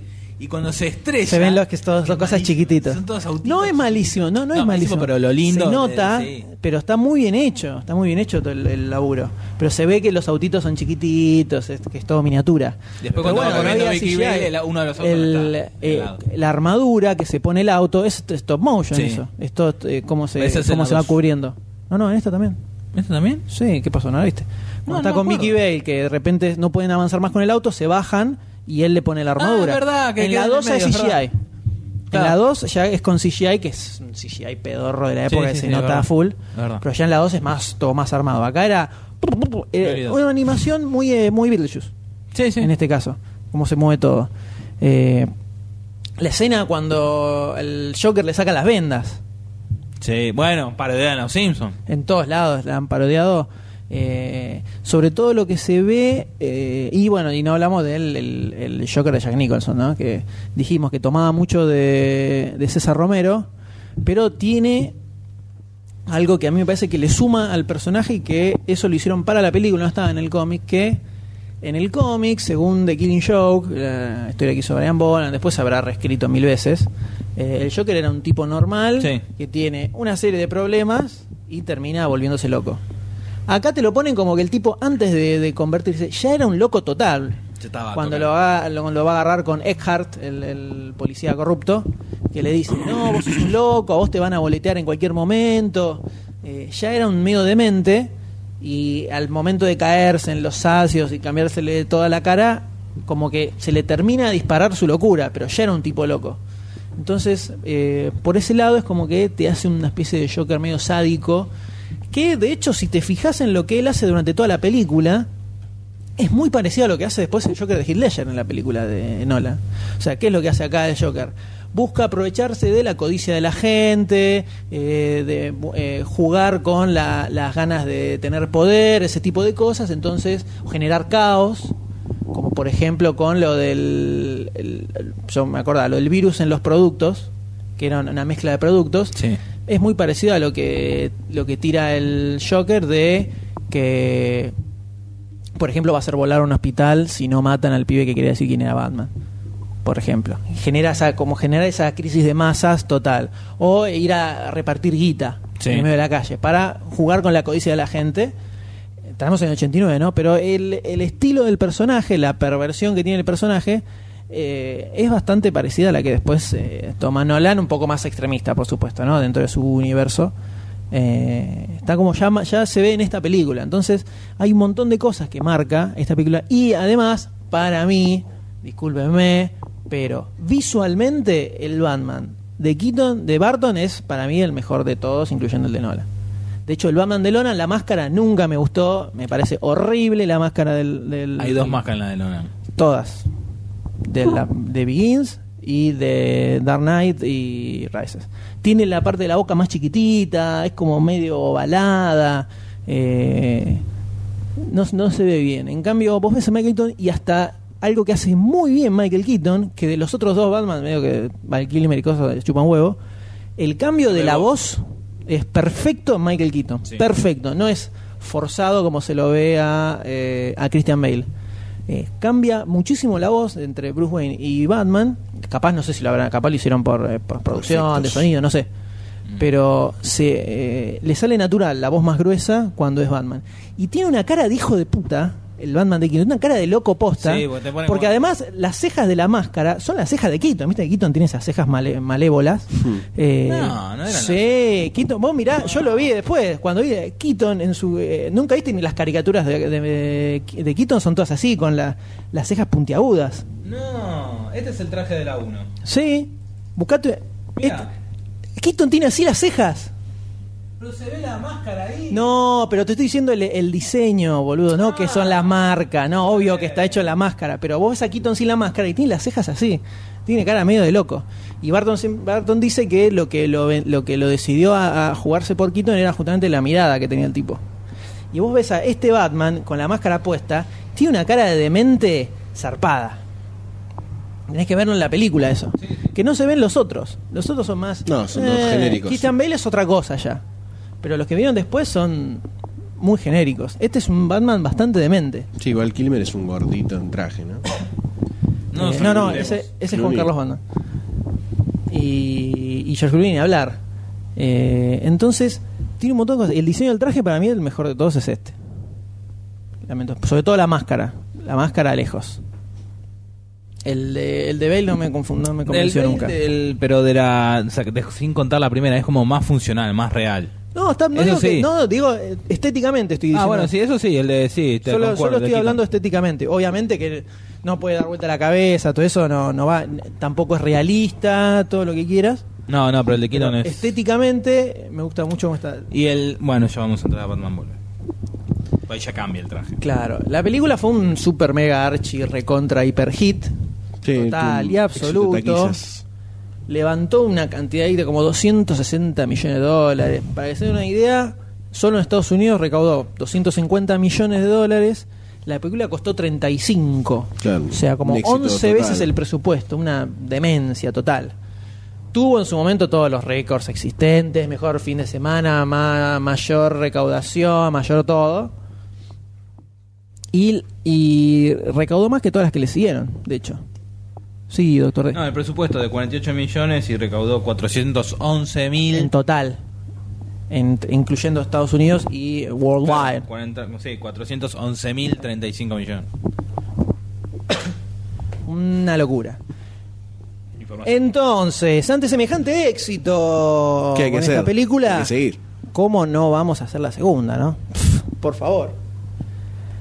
Obviamente que dice, a ver, Tim, amigo, vení acá, ¿viste? Te teníamos toda la fe, ¿cómo? Por favor, Vení, eh, vení, vení, vení. vení, tonto. Vení. Bueno, queremos que haga la segunda. Y Tim Burton dice, sí, no sé, porque viste, fue como un, un quilombo hacer esto, estuvimos una bocha de años laburando, no sé, la verdad no, muchas muchas ganas. ganas no tengo, viste. Le dicen, mira, hacemos así, hacé la película que quieras, pero hace la voz. Agarrá, vas a esto y filmá lo que quieras. Listo, Ahora me copó. ok. ¿Listo? Eh, lo que yo quiera, ¿eh? Sí, sí, lo- pero lo que vos quieras, ¿eh? Por, por favor. Que Vos dale, quiera. vos dale tranquilo, Listo. que sabemos que va a funcionar grosso. Listo. Y ahí es donde arranca la odisea de Batman Returns, Bastante más extrema, ¿no? que salió un poco bastante más extrema, tres años después, 1992, ¿no? ¿No es así? Sí, señor. 92, sí. 92. Donde ya tenemos al pingüino y a Gatúbela. Dos villanos que a Barton le copaban. Cuando Barton dice que después del Joker, y yo pensaba siempre en Gatúbela y el pingüino. Le salía, a él le salía C. Entonces, el director de arte de la primera, acá ya no, no pudo participar por un tema de agenda. Después se terminó suicidando, después de estrenó la película. Pero entonces Bastante importante el temita que tenía. el que más ma- el que metió más mano Está sí. muerto. el que metió más mano en todo lo que es la dirección de arte es Tim Burton En- si se googlea en internet se encuentran los los bocetitos de de los diseños del pingüino del diseño de Catwoman Que Son- los pueden ver en la galería del álbum del podcast 48 en facebook.com barra demasiado cine. Doctor D lo va a subir Eh, entonces se ve que el- los dibujos que hacía Tim Burton en ese momento son muy parecidos a como terminaron siendo los personajes después. Acá fue Barton. En los mismos estudios, estos en Pinewood, en Londres, filmó lo que él quiso. Y a lo sumo había, dicen que había algún algún ejecutivo de Warner que cada tanto iba, miraba. para cómo anda la cosa, A ¿no? ver cómo viene el. Ah, sí, sigue, sí, sí, vamos A en ver campaña, vamos grosso, eh. Listo, dale, dale, dale. Entonces tenía el pingüino y Gatúbela. Para el pingüino, lo primero que pensó todo el mundo fue Danny DeVito instantáneamente. No se pensó en otro actor. Buscaron un petizo fulero. Claro. Goldstein no, no era chiquito todavía. Comía pescado, y, crudo. y es muy. eh, no, Qué sí, fuerte comía. esa escena. Muy peludo era, ya de chiquito, Goldstein. Bola de pelos. Entonces, era Por complicado. eso roda. Es una Rueda. bola de pez. Rueda se dice, no Roda. Robas el circo. Es el circo. Y es rodas. Ignorante. Eh. Bueno, ya está, terminaron de pelearse, lindas. Sí, bueno. ¿Eh? Beso. Nada, ni pedo. Entonces acá tenemos ya a Barton en toda su expresión, con un guion un poquitito más extraño, un poquito más complicado está la cosa. En esta película ya no tenemos al Joker, una historia un poco más tranquila, sino que tenemos por un lado al pingüino que reaparece de las alcantarillas, un empresario que se llama Max Schreck, Match Shrek. Max Schreck, que medio que irá a controlar un poco lo que era Ciudad Gótica, quería ser electo mayor o quería tener al pingüino. eh, el pingüino se quería ser alcalde Quería ser- sí, el pingüino quería ser alcalde. y Schreck era el que lo bancaba de atrás. Para, bueno, para el personaje de Max Shrek querían poner al persona a Harvey Dent. Pero. Porque en el guion original estaba Harvey Dent Pero, ¿cómo es? Eh, y Tim Burton. No, Tim Burton decía que eran demasiados, demasiados personajes. Y ahí hacerlo como que al final, cuando lo electrocuta a Catwoman, ahí es como que se le quema media cara. Dijeron, nada. Demasiado tener los pelos. Y Max Shrek es en homenaje al, actor que hizo de Nosferatu en la película del 22 alemana. El actor se llama Max Shrek. ¿Qué significa en alemán? Significa miedo. Max Miedo, Max Miedo. grosso. Max Miedo. Max Miedo. Máximo miedo. Alto nombre. A vos que te encanta eso. Me encanta. Le encantan esos datos, le encantan esos datos. Llegamos a Batman Returns. La película se estrena, todo bien. Hizo. Barton hizo lo que quiso prácticamente. Y en su momento. La película arrancó con súper cantidad de entradas vendidas, una millonada impresionante. Pero de pronto empezó a decaer un poco. O sea, qué raro, ¿qué estará pasando? ¿Qué pasaba? Pasaba que los nenes iban a ver esa película, salían llorando. Los padres no sabían qué estaban viendo. Algunos se descomponían al ver al, al, Al pingüino comiendo un pescado, pescado crudo, crudo. o cuando se está muriendo que se le sale toda una especie de líquido Verde. negro, de verde de la boca. Petróleo. Así, cayendo. Eh, nadie se esperaba lo que iba a terminar siendo esta película No, no, una bastante, cosa, bastante más un bortoniano. revoleo importante. Y algo que pasa viendo hoy de vuelta la película es justamente que es 100% Barton la película. Es impresionante lo que eh, cómo baja la película por todo lo que hizo Barton después. O sea, es como retroactivo. En su momento capaz no era una cosa tan loca, pero vos ves ahora Batman Returns y es como estar viendo el juego de manos de tijera con Batman. La música, es- hasta transcurre Navidad. O sea, Claro, no todo, pasó antes. todos los clichés ¿Cómo la tijera burtonianos. no vino antes? Eh, no me acuerdo si vino antes o vino después. ¿Cuál? ¿Joven mano tijera? Joven mano tijera. Que un poquito antes. Eh, entonces, Esa fue la primera película que fui a ver al cine en la era moderna, ¿no? Así ¿Cuál, de... cuál es tu era moderna? Y la- esa fue a partir de los y cuando tenía sonido. 92 a los 11 años. Entonces, en, en esta era, ¿cuál es? Y porque el chiquito fue a ver Moderno. mil intentos de un invento, me cuenta. Pero esa fue la primera película que fui a ver al cine. A mí no- no Era me llevaban. moderna. No, Fui con mis primos. ay, pobrecito. No, yo mi recuerdo más antiguo de ir al cine lo tengo con eh, Roger Wright. Que la daban en continuado con Beetlejuice. Y me vi, me acuerdo que fui con mi abuela. termi- lo conté creo que ya Lo conté. en un podcast. Terminó Roger Rabbit y al- en esa era otro mundo, damas y caballeros. Vos pagabas la entrada y te quedabas adentro del cine lo que querías. Era como el subte. Claro, eran continuado. Entonces, eh, me gustó el paralelismo. Era Sí, como un subte. Está bien. Vos pagás la entrada y te quedas todo el día llegando vueltas. Eh, entonces terminó Roger Rabbit y arrancó Beetlejuice. Y yo me quería quedar y mi abuela hizo que no fuéramos porque era muy demasiado. Cuando entran a la parte de Gina Davis en los la parte de los gusanos, son los gusanos grandes, Sí. ahí volamos todo. Buenísimo. Eh, Sí, doctor D, lo escucho. No Eh, me acuerdo que estaba buscando. Lo estaba de buscando la fecha en que se hizo el juego de manos de tijera. Ah, cierto. Hacé clic ahí donde dice Tim Burton. Ah, dame un segundito. Ahí te va a cargar Dame un una segundito. pantalla. Está Sí, bien. sí, gracias, Pasa gracias. que está bueno que no que se que no me genere acordaba. un silencio gigante, ¿viste? No, en todo no, el dale, podcast. vos- vos seguí. al margen de que ya no me dé la garganta, podrán meter un bocadillo ustedes cuando quieran. Al más No que me mires a mí. Goldstein- Vos sos que está hablando. Estoy Goldstein está esperando. durmiendo, ¿no? Yo estoy esperando. Bueno, dale. Agazapado. Se col- Bueno, se colgó. Muy bien. Ahí está. No, Ed Wood. eh, a ver. El de mano de tijeras del 90. Sí, vino primero el de mano de tijeras. Muy bien, Doctor D. Muy bien, aplaudan a Doctor D. Muy bien. Goldstein, su opinión sobre Batman Return, por favor, así se me alivia un poco la. Batman Return a mí me gustó. Eh, bueno, Batman Return me gustó más que la que la Batman con la primera, la del 89. Que la vi más contemporánea, me gustaba más la estética de, del Batman ese. Me gustaron los personajes, los villanos como estuvieron desarrollados. La Tubera me pareció extrema en lo que planteaba el personaje, pero estaba bueno. Y el pingüino me encantó como personaje. Muy oscuro. O sea, me gustó más porque era más oscura todavía, se iba más ¿La fuiste a ver al cine o la viste después en No, la vi yo siempre en VHS porque mi vieja tenía videoclub. Así que la veía siempre en... Y es muy pequeño para ir al cine también. esa No, no tanto. Sí, era Y pe- no sé si era. cine, sí. No sé si era- había- no era adaptado para todo público, ¿no? No, ni en pega. Batman vuelve. No, Doctor que- D, lo estamos mirando usted. No, No, no era apta para todo público Batman vuelve, ¿no? ¿O Sí. No recuerdo. Bueno, está bien, no, che. no era apta para todo público. Igual yo la veía siempre en, en video, ¿no? Porque la fuente era inagotable. Eh, pero me gustaba porque se iba un poquito más al extremo con lo que planteaba y era todavía más oscura, o un poquito más perversa, había un poco más de política en el medio, así media como la corrupción de Gótica. Eh, y estaba el tema de la Navidad, que también lo hacía un poco más pintoresco. La escena, por ejemplo, cuando el pingüino está en el ayuntamiento dando el discurso y se va así medio a los golpes, bajando, muy, muy asqueroso tiroteándose. un personaje muy asqueroso, digno de políticos, ¿no? ¿Por qué no? Este, Epa. No sé la referencia que quiso hacer acá Goldstein. Las opiniones de Goldstein no reflejan las opiniones de todo el podcast Demasiado Cine, ni de sus integrantes. cargo, vos la votaste. yo no hay problema. Pingüino, no sé. No sé qué quiso decir. Vos también la votaste. Yo no la voté. Hasta ahora todos dicen eso. Mm. Eh. Em, ¿Qué vas a decir? No te, no te contengas. No, no, dale.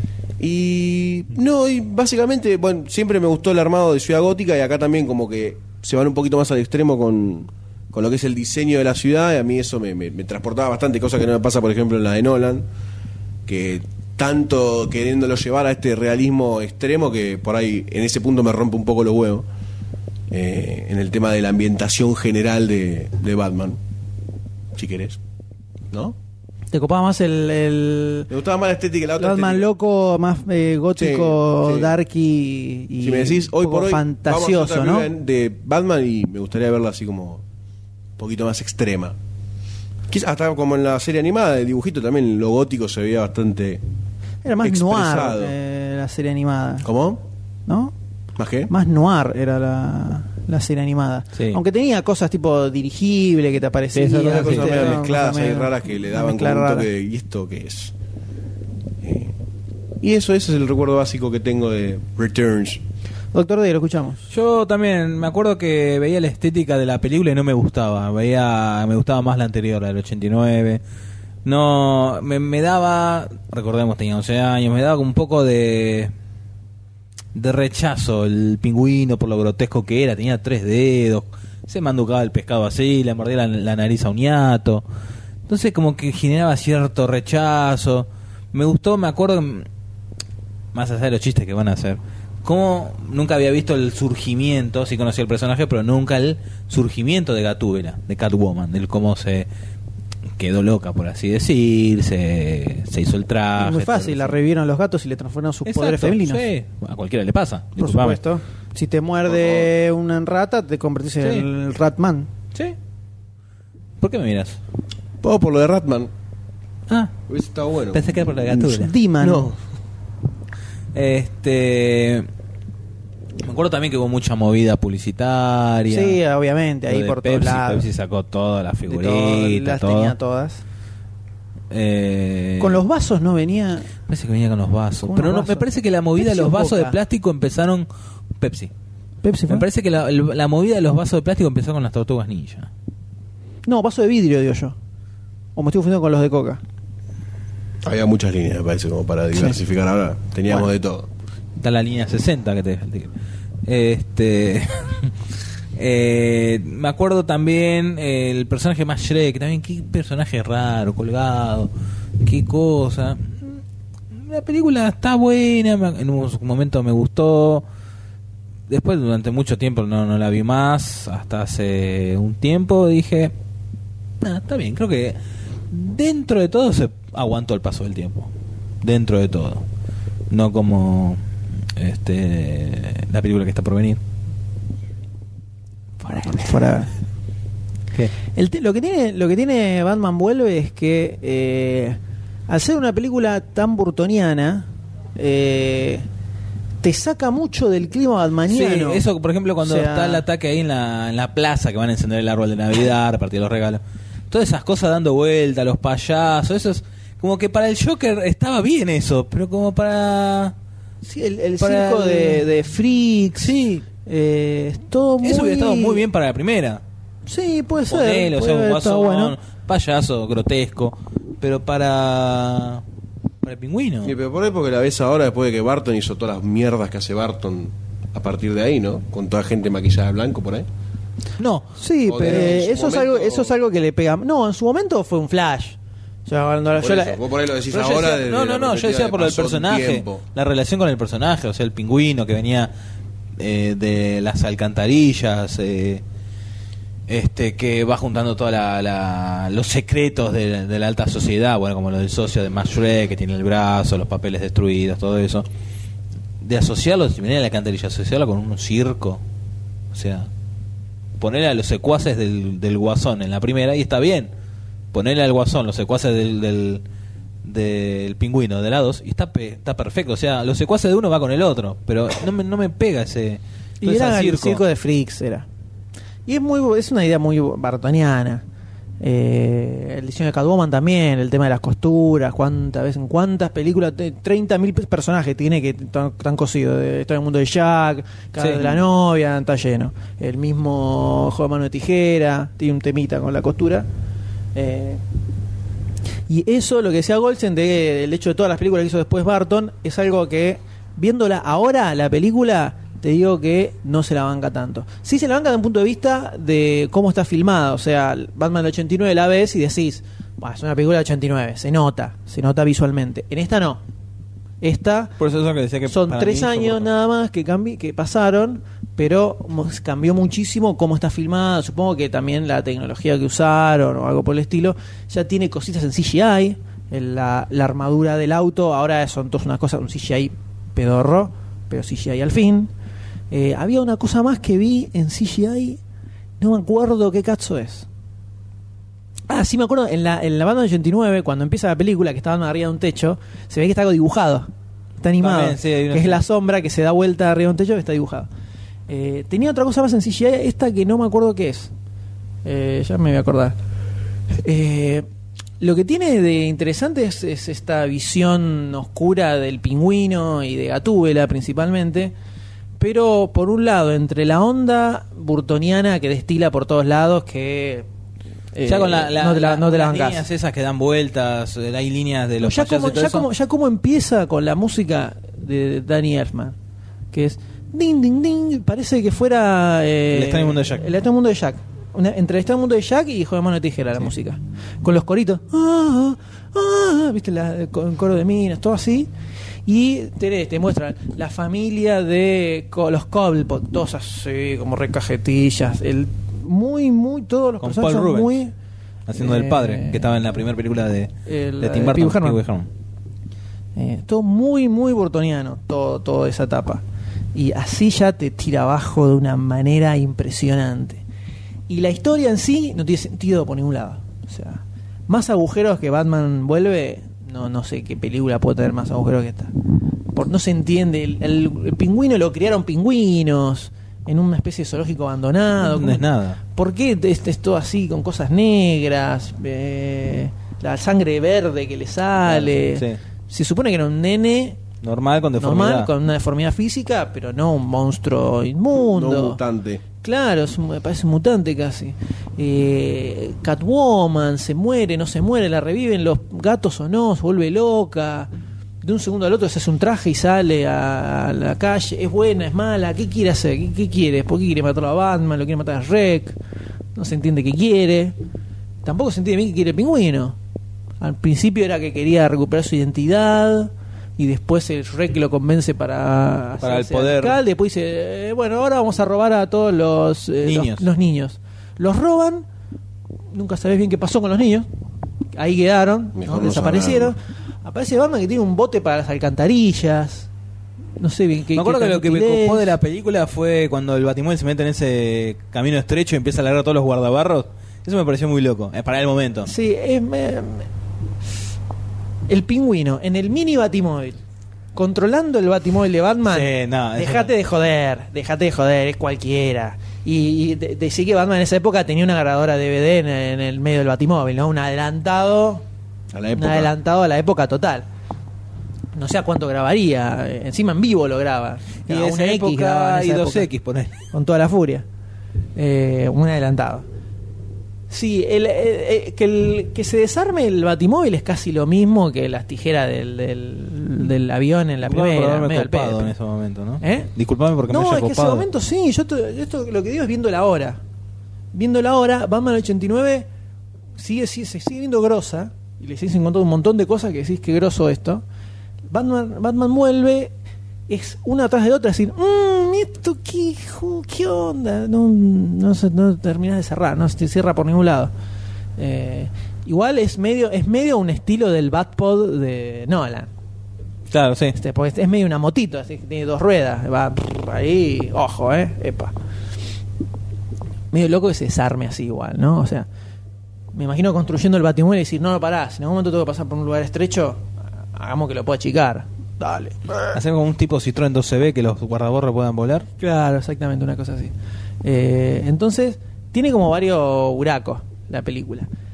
Para mí no se, no se sostiene tan bien como la primer Batman, la verdad.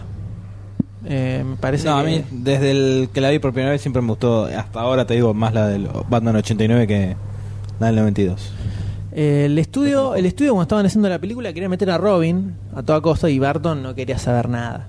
Era porque, bueno, Batman 1 era el primer año de Batman que no tuvo Robin. Batman vuelve, ya tiene que estar Robin. Y Barton no quería saber nada. En ese momento se hablaba de eh, Damon Wayans, creo. Eh, un negro también. No. La misma forma que estaba Eddie Murphy en la Ah, primera. Eh, y de hecho, dicen que llegó a firmar contrato y terminó cobrando por esa película ¿Qué no sin hizo? haber actuado nunca. Porque no al final. Como no Billy. Jean, ¿no? Que el Billy negro, Williams. Billy ese que cobró por dos películas También, y, y también Bueno, igual que no Jack pareció. Nicholson también. No, eso de todos. Todos, todos. Fue Eh, negocio trabajar en Batman, ¿eh? Sí, sí, sí. Y originalmente el Catwoman iba a ser Annette Benning. Eso a sí, que no, no pudo porque estaba quedó embarazada. con el bombo. Quedó embarazada y me gusta la, la, la delicadeza de Doctor D, ¿no? Eh, pues le llenó la cocina de humo, entonces no pudo, ¿viste? Le llenaron la cocina.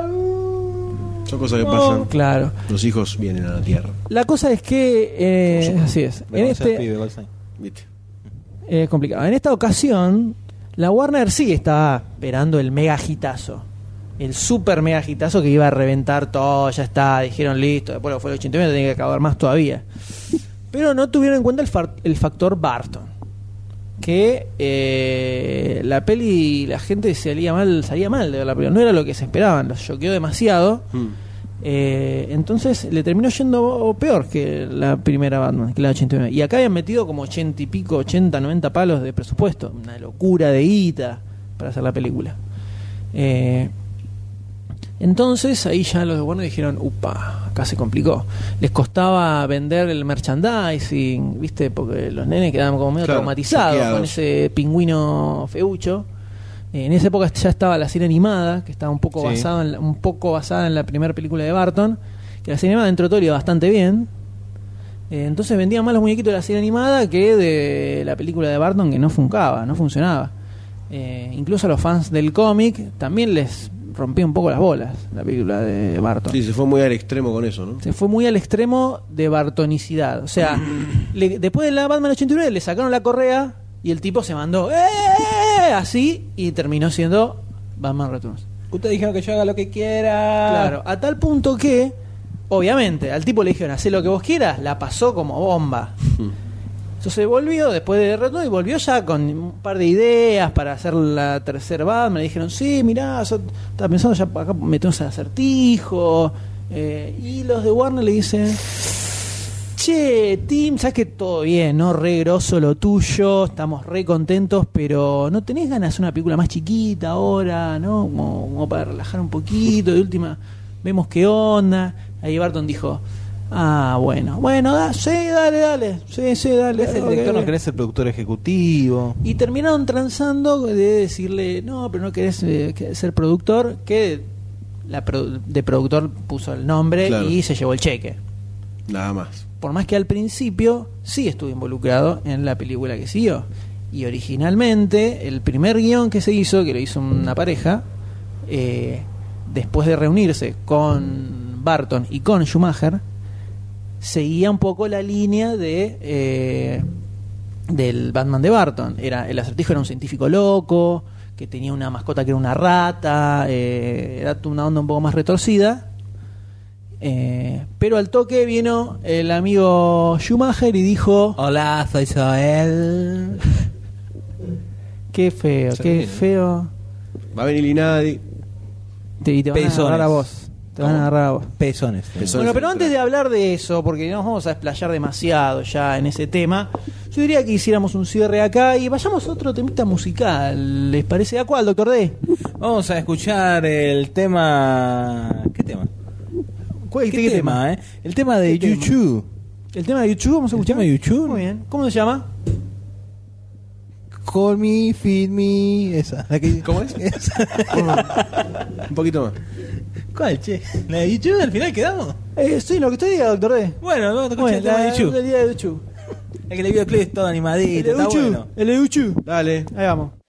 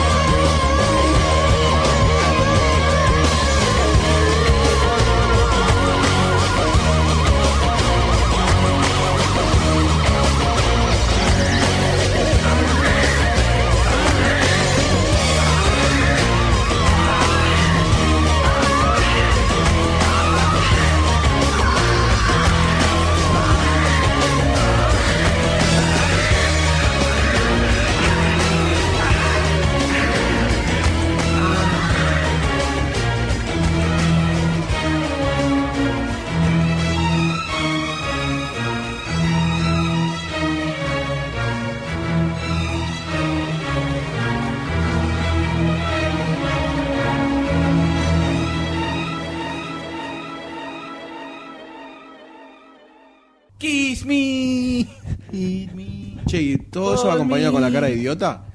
No, no, no, Obvio. no, no. Si no, no, no. Solo no va. No, no, no. Solo no sirve. Yo no, no, no, no podría hacer nada sin esta cara de idiota. Gracias. Ay, es su Chocala. marca registrada. Eh, este tema de YouTube, sirve como introducción a qué, doctor D. Vamos a hablar ahora, le tocó el turno. a Ahora te quiero ver. Batman eternamente, Batman Forever. Las que te encantan. Le tocó el turno al periodo qué? Schumacher.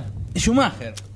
¿Nefasto? Entre signos de interrogación. Sí, sí, o sea, Nefasto sí. es nefasto. Pero, Pero hay vamos a buscarle matices. la vuelta. Hay matices. Doctor D, por favor. Al escenario. Desagradable. Como había comentado el M Qué antes largo, de, de este tema, Sí. eh, el director iba a ser Tim Burton, ya tenía ideas, pero quedó bien, te falta el bigote nomás, ¿no? Eh, Dale, iba a dale, haciendo- habla, Vamos a explicar. ¿no? M está imitando a Freddie Mercury en este momento. Junto No con sé Nico nada. Ah, Freddie Mercury, yo pensé que era Emanuel de otras tipo. Oliver H, no sé. Este. ¡Oh! Re- que- una ¿Qué nivel? referencia el- elitista, ¿no? Sí, sí, Bartolomemitrística. Sí. eh, no empecemos. Tenemos. Focalicemos porque no. a no. Tim- eh, le iba, quería hacer y bueno. Los reflectores. eh, dale. la gente de Warner dijo: No, flaco, tomátela porque quiero, quiero traer a los pibes de vuelta, ¿Por quiero sacar buen Porque margen. tenía- Tim Burton tenía una, una estética bastante particular y que no le gustaba a nadie, ¿no? No, Batman Returns funcionó. No. no es que no le gusta. No, no, no. Era, era como Batman en realidad. claro. Y se, y se va hacia, hacia la oscuridad, ¿no? El T-1000. Ya hemos hablado de Tim Burton. Hemos hablado de Tim Burton. Hay un bonus track que lo pueden encontrar de hace un millón de años, más o Bonus menos. track 2. Bonus track 2. Hicimos dos. Yo quiero. Primero no fue, Oh, el así que fue el 2. Principalmente quiero retractarme de dos cosas sucedidas en el, en el, en el, en el episodio. Primero yo te dije chupame el culo. No quería decir el culo, quería decir otra cosa. Disculpame, ¿me perdonás? ¿Qué querías decir? Eh, espera, eh, eso, ¿Cuándo dijiste eso? Hace un No, rato. no, ¿Ahora? En el, ah, otro- no, en el- en el- el en el- segmento anterior. Cuando él el hablaba de segmento Batman anterior. Volver. Exactamente. Y después dije que Tim Burton era una mierda. O una cosa así. Quizás no es tan mierda. Pero bueno. Eh, Quise decir como una etapa contemporánea de Burton. definitivamente yo lo reivindico completamente con Batman del 89. Definitivamente. Sí. A full.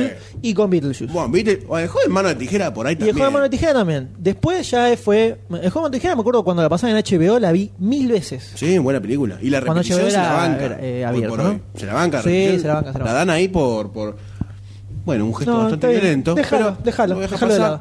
Pero yo quería retractarme de esas cosas y pedirle disculpas al radio escucha. Ahí está.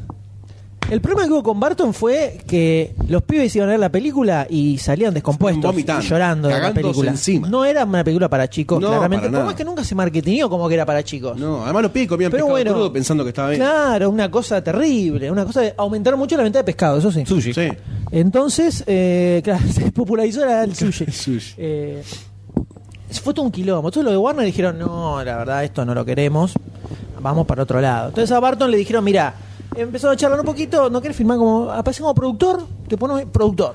Todo. Te damos la papota igual, pero vamos por otro lado. Y ahí entra... eh, Es como tener un jugador Creo malo en el que la- equipo la- y ponerlo de dos, ¿no? Como para que no rompa los huevos en el área. Claro. y quede ahí, que le pegue a alguien Igual cuando Barton lo único quedó como designando, dando el ok Le pifió todo. a eh, el director y no me acuerdo si al guion. De hecho, sí, de hecho, no sé si él mismo no dijo, eh, no, no recomendó a Joel Schumacher.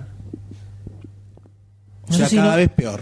Creo, no, creo que hasta, no sé si fue, pero pensé que Schumacher venía de hacer un día de furia, ¿no? Eh, Sí. No, no era Pero nada esto. que ver. No, nada que ver. No era esto. O sea, se Entonces, puede decir que esto eh, quizás es un resultado de una mala coordinación entre productor y director. No, estas dos películas son las películas que Schumacher quería, Quería. hacer. Ah, bueno. Vamos a blanquear esto acá, por favor. Schumacher tiene gran parte de la culpa de esta película. Son las películas que quería hacer. Cuentan que estaban filmando y Schumacher, antes de dictar acción, gritaba con el megáfono: Recuerden que esto es un cartoon. Eso decía Schumacher. La- comentó- Era como el grito de Braveheart, ¿no? Freedom. Claro, pero él Freedom. gritaba, Esto es un cartoon. Joda. Cuando arrancaron con la preproducción de esta película, que ha- habían, se había armado un guion más en la onda de Barton, de la onda de Tim Burton, Schumacher dijo, no, yo quiero hacer una versión más pop de Batman. Pop. Y ahí que sucedió Doctor D. Y bueno, agarró Schumacher, aprobó un guion, tomó un poco las ideas que quería Barton, traer el acertijo, metió el dos caras, a Two-Face, eh, mandó al cuerno a Billy Dill, es el negrito. Ya le habían mandado ¿Me el cuerno. Este, ¿Qué pasó con Batman? ¿Qué pasa con Batman? ¿Qué pasó con Batman? Con el actor de Batman. Y se fue Tim Burton. ¿Y Keaton fue? dijo, yo me voy, yo me agarro mis petates, Yo mi capa, mis orejitas y me voy. Así que dijeron, bueno, a ver, ¿a quién contratamos? Y bo- Schumacher ya tenían entre las miras a Val Kilmer. Sí. Val Kilmer y... Bueno, hicieron el casting, quedó Lo había, muchacho. visto, lo había visto en Tombstone, una película que está buena, la recomiendo. Es del Far West, con la historia de. eh, me acuerdo que la vi en cable en el momento que salió. No me acuerdo, eh, eh, Wyatt Earp, creo que es el ¿Quién? personaje, un personaje así conocido. Me hace tirar Es, eh, una- es un sheriff en una ciudad que tiene un par de ayudantes. Uno de esos es eh, Val Kilmer, eh, que está muy buena. Está buena. No sé si no laburaba en esa película el chabón que hace de General Ross en la de El Hulk, Hulk. el chabón de bigote. Ah, sí.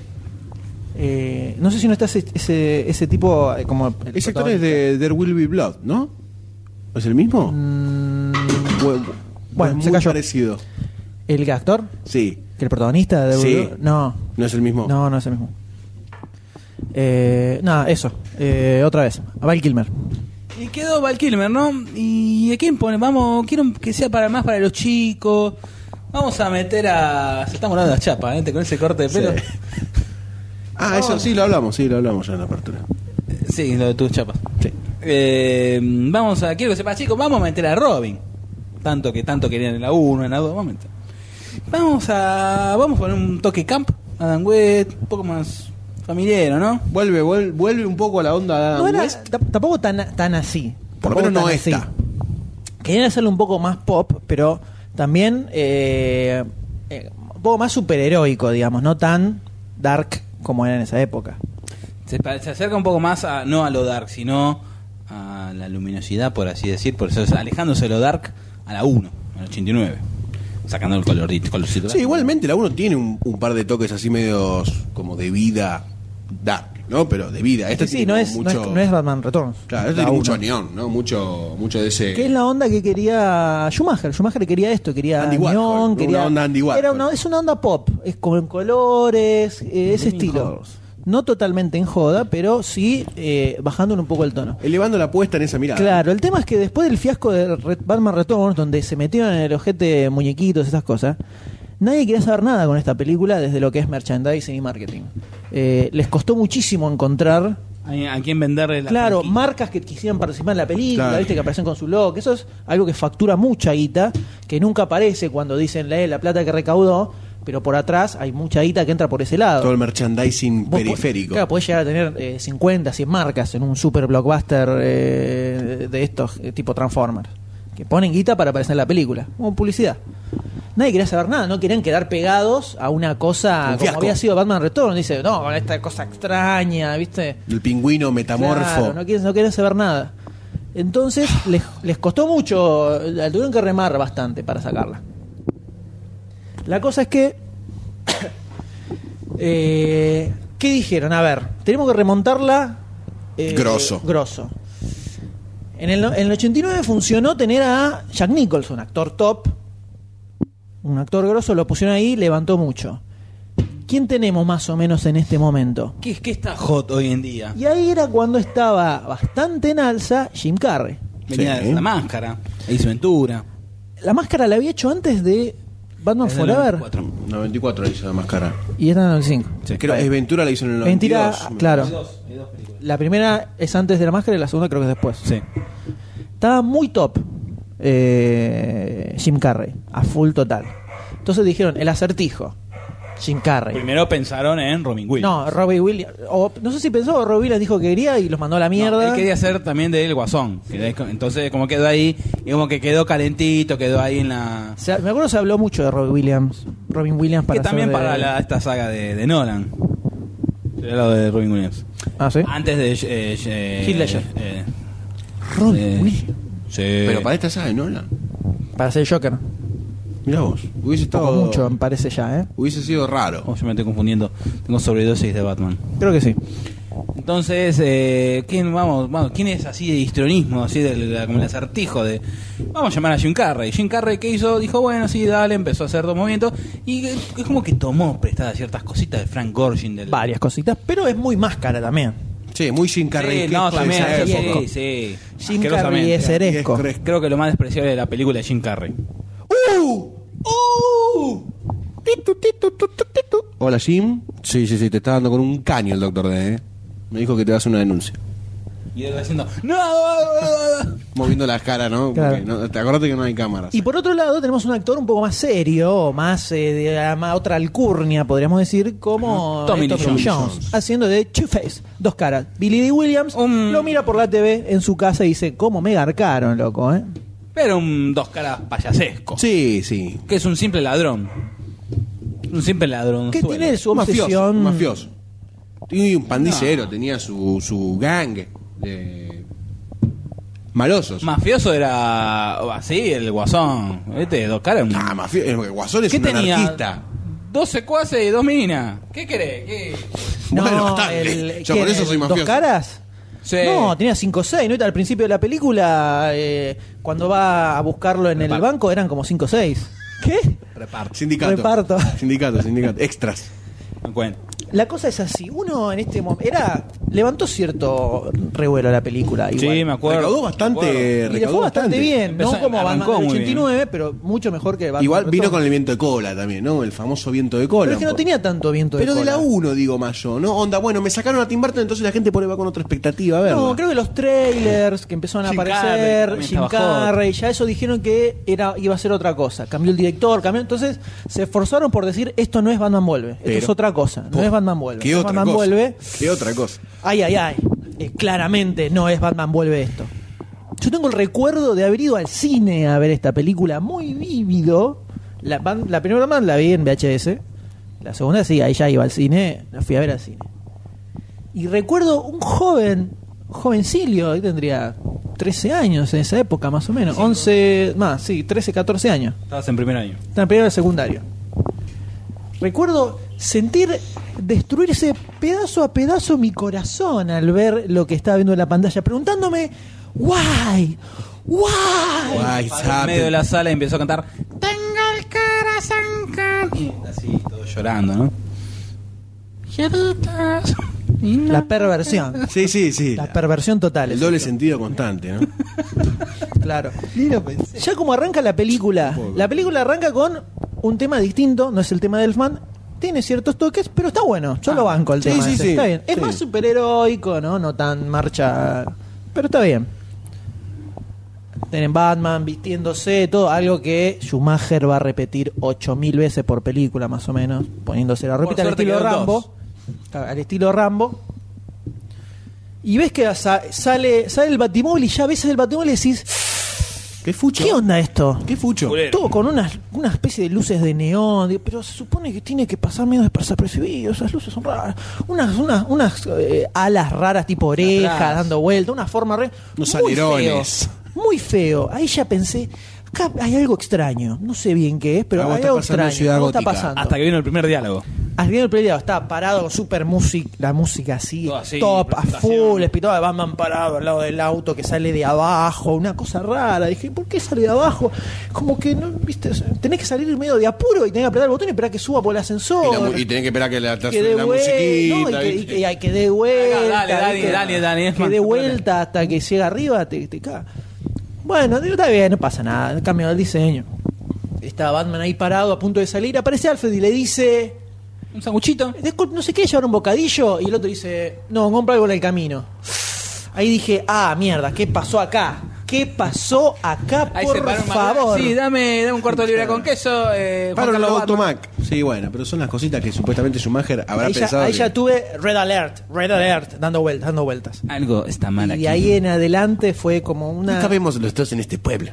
Una especie de caída hacia los infiernos, un descenso, Sí, ¿no? Sí. Así Ya casi que era el presagio, ¿no? En picada. No, es que no me parecía eso. Uno pensaba que eh, Fue un desliz. Yo en ese momento, la Batman Vuelve me había volado la cabeza. Eh, era. Otra vez, que- Barton sí. no era Barton. No tenías, Claro. no estabas recontra saturado de lo mismo, No lo mismo, lo mismo los 20 clichés, veces. la carga de Entonces, los en ese momento fue un fue una zarpadez, ese pingüino repugnante, era un Batman muy retorcido. Sí. De repente, así de repente te tiran esto y decís, epa.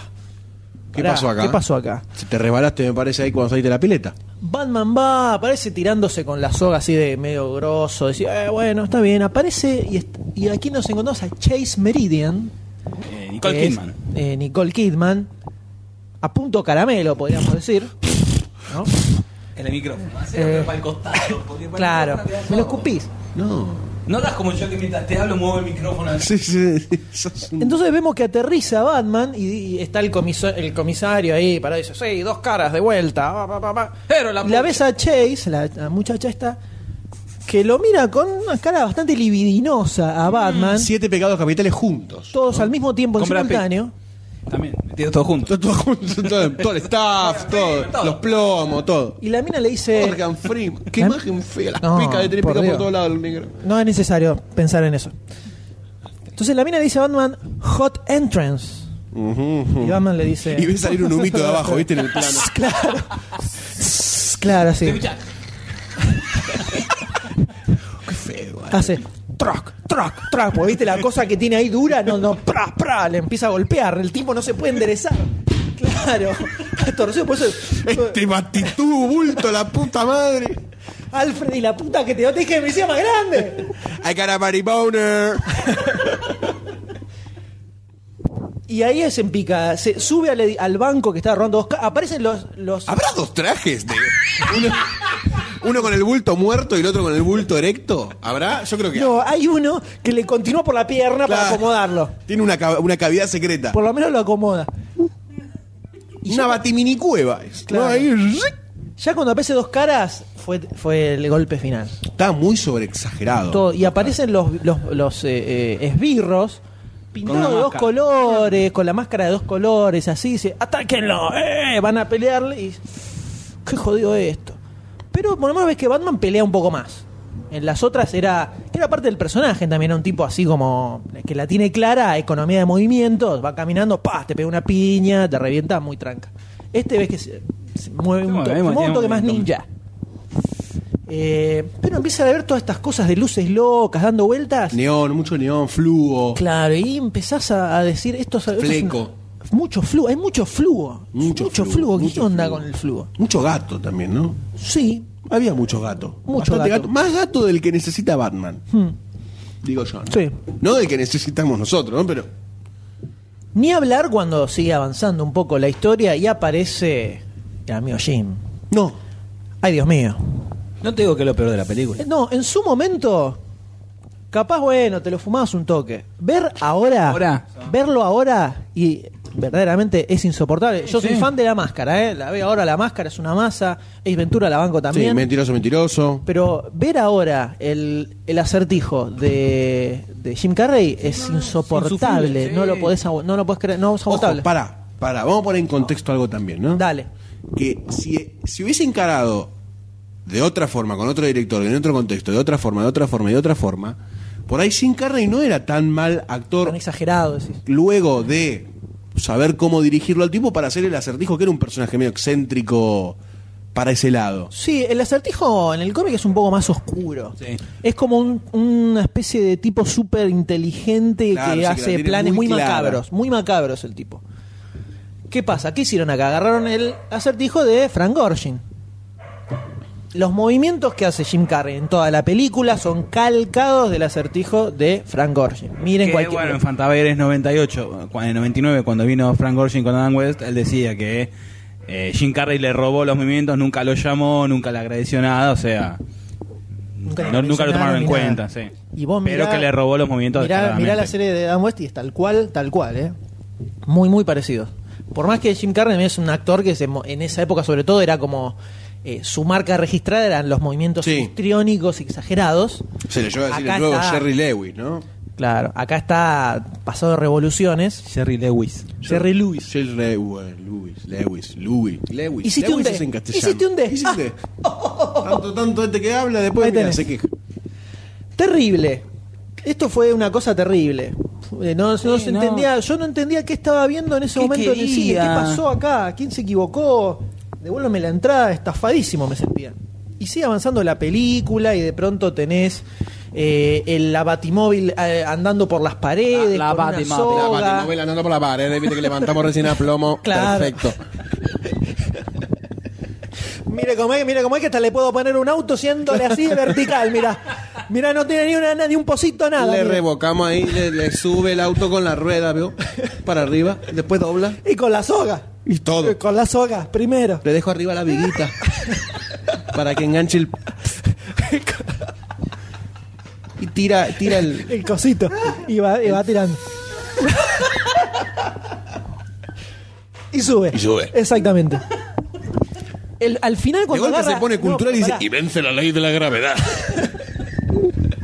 es un albañil, pero super Le sale, le sale, claro. Vos conocés. Sí. El conocimiento de causa. Gente, gente muy. Cuando va al final de la película, cuando va a agarrar el batiplano, lo guarda colgando. colgando como si fuera un murciélago. ¿Cómo carajo te subís ahí? Baja con un palo. empieza ¿Cómo lo bajás? ¿Cómo lo enganchaste ahí? O sea, es una locura. Mágico, mágico, mágico. Así tiene todas una escena atrás de la otra. Todas las que son las apariciones de Jim Carrey, como el. Cuando está Jim Carrey absorbiéndole el cerebro al jefe en, el- la- en, la- en el laboratorio de Wayne, Wayne. es inmirable. Una de las escenas Es- más sobreactuadas es- de la no, no, humanidad. Es insoportable. Después, eh, Todo Jim Carrey, todas las escenas de Jim Carrey son horribles. el acertijo se termina aliando con dos caras por, para juntar plata para, para porque ¿qué pasa? En la, en la película es así. El acertijo lo que tiene es un invento donde aparentemente te enchufás un coso en, la, en el cerebro. Y absorbe de alguna forma los, la- los conocimientos y no, pensamientos. lo que hace es te hace ver como un 3D loco. O sea, Te- te inserta- en realidad te inserta la imagen a la cabeza. Anticipó la fiebre del 3D casi 10 años. Ojo con Schumacher. Un precursor, un precursor, ¿no? Schumacher. Te pones, enchufás un coso, pones en la televisión y ves como todo 3D. Con un chupete y te ingresa las imágenes al.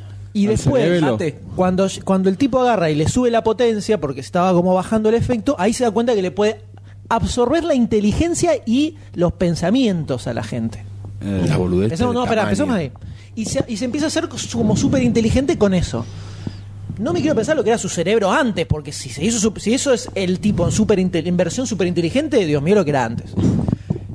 Entonces, ¿qué hace? Lo va a buscar a dos caras, para que vean lo retorcido de la historia, ¿no? Dos caras lo único que quiere es matar a Batman, todo con dos, ¿viste? El- como en la Sí. West. El banco número dos, el día número dos, todas esas boludeces. Nada más. No, no tiene, tiene secuaces que por alguna razón lo siguen, suponemos, no sabemos bien por qué. Un buen sueldo, buena obra social. por Claro, ahí. tiene todos los trajes hechos a medida. Claro. Quiero el sastre que No, tiene. ¿sabe todo- qué? Yo trabajo para partes. Paldo Cara y me paga todo. Aporte jubilatorio. Los pibes los llevo a la colonia. Claro. En la vacación los llevo a la colonia. la, la Oxesac, ¿viste? La Oxesac, la Oxesac, la Ah, Sutezapac. En los fines de semana me hago un asado en la Quinita More. Eh, papá. Eh, Impresionante. Garpa. Tiene sus dos minitas, la minita buena, la minita mala. Drew Barrymore. Una Drew Barrymore. Eh, tiene toda su guarida partida en dos partes, así. Y de pronto el, yo- el acertijo encuentra la guarida, porque es súper inteligente ahora, recuerden. Encuentra la guarida de dos caras y le dice: ¿Sabes qué tenemos que hacer? Tenemos que unir. Vamos a afanar, vos afanás. Me das guita y yo con esa guita hago el, el, eh, empiezo a fabricar esto para que toda la gente lo tenga en su casa. Hacen eso. Van, afanan bancos. Esa- Para ahí cuando se presente y le muestra cómo es el, el pro- Claro, el proyecto, aparece. se empiezan a pelear por el chupete en Se la pone cabeza. el es chupete en la malísimo. cabeza. Es malísimo esa Oh, escena. oh, No, no, me oh, toca a mí, me empiezan- toca a mí. Empiezan a, dro- a drogarse A con la mente claro. de ¿No los les da otros. vergüenza a la gente que hizo esa película? No, Hay el- tanta tono gente que era tendría que ese. sentir vergüenza por cosas más graves. No, de hecho están muy todos muy orgullosos de esta película. Vos ves los documentales, vamos Sí, a ver lo- los después. productores no la, no la defenestran No, no, esta. no, la que no. defenestran es la que Batman y después. Robin. Pero eh, con esta es como, no, aparte dicen fue un super, Super éxito. éxito. No fue un super éxito. Arrancó muy bien, tuvo el récord de. ¿Y pero qué vas a decir? vos? Sí, lo tengo re grande. Sí, no, pero tuvo el récord de estreno, el fin de semana, el primer fin de semana, todos esos récords, pero después empezó a bajar. Sí, Empezó a estrepitosamente. bajar. No recaudó una fortuna, no recaudó más que la primer Batman, por ejemplo. Y estamos hablando que habían pasado seis años. Eh, 95 Calculá la inflación, todo eso, y no lo años, superó a la Batman original. O sea que, bueno, Por ahí andaba. no fue una cosa. Pero le fue mucho mejor que Batman eh, vuelve. Y sobre todo, bueno, los pibes iban a ver, los padres estaban contentos, era como más eh, digerible la película. Claro. Finita. Me, vamos a ver Batman. Me. Y está Robin, ¿viste? Toda la parte de Robin eh, me parece que está bien. En esta, por lo menos. Cómo mata a los padres, todo eso. Medio tarado que los tipos están ahí arriba y dicen, dale, vamos a... a hay una bomba, ¿no? En, en el circo, por si, para que no se la acuerde. Hay una bomba colgando en el medio del circo. Están los Flying Graysons, que era la familia, los padres, un hermanito que le pusieron acá a... O siempre tuvo hermano.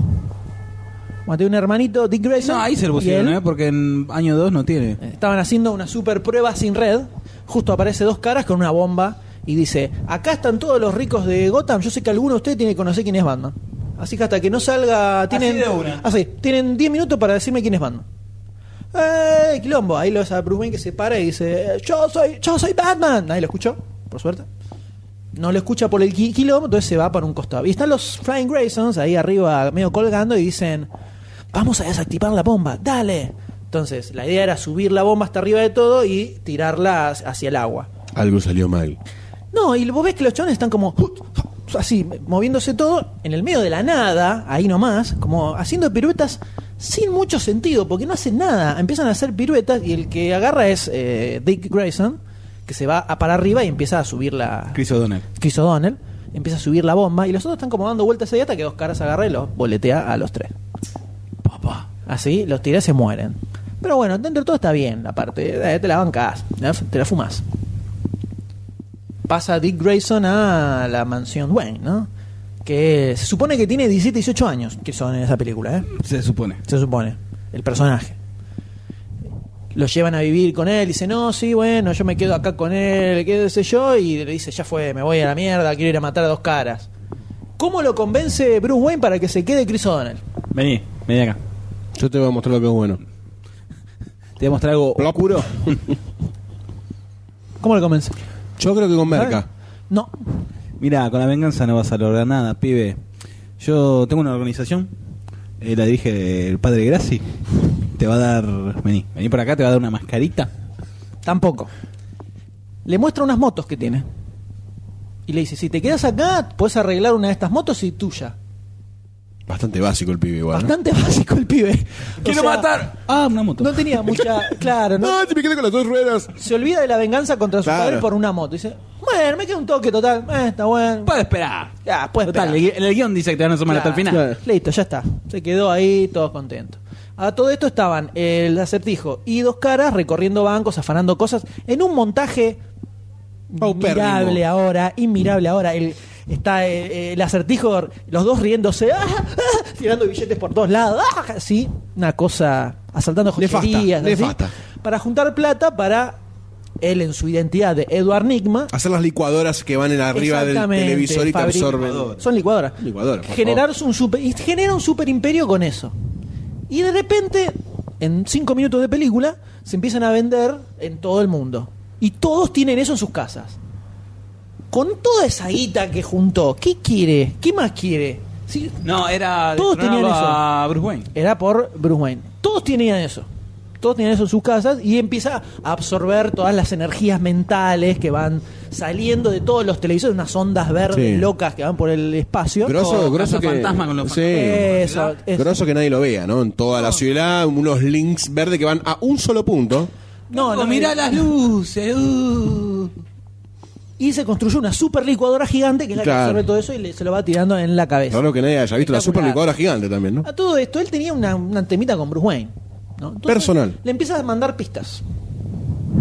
Pistas de nada, ¿no? Pistas así. Estoy en Rivadavia. Y. Claro. Termina en bo. Empieza a mandar así. Que lo terminan descifrando al, al- si al final de la película. El, el- la deducción. Vos a- agarrá cualquier acertijo de la serie de Dan West. Cualquiera, el que quieras. Y tiene más lógica que lo que hacen en Sí, esta me película. parece eso cuando... Porque, agarra, te- tenemos cinco cosas. A ver, son todos números. Eh, pará, ¿serán letra, eh, letras del abecedario? No. Espera, ¿qué tienen en común? Las vocales. A ver, A, E, I, O, U. Pero si eh, calculamos, qué sé yo, eh, Enigma, Edward Enigma. Así fue. Así es la deducción en la película. No tiene ningún sentido con nada.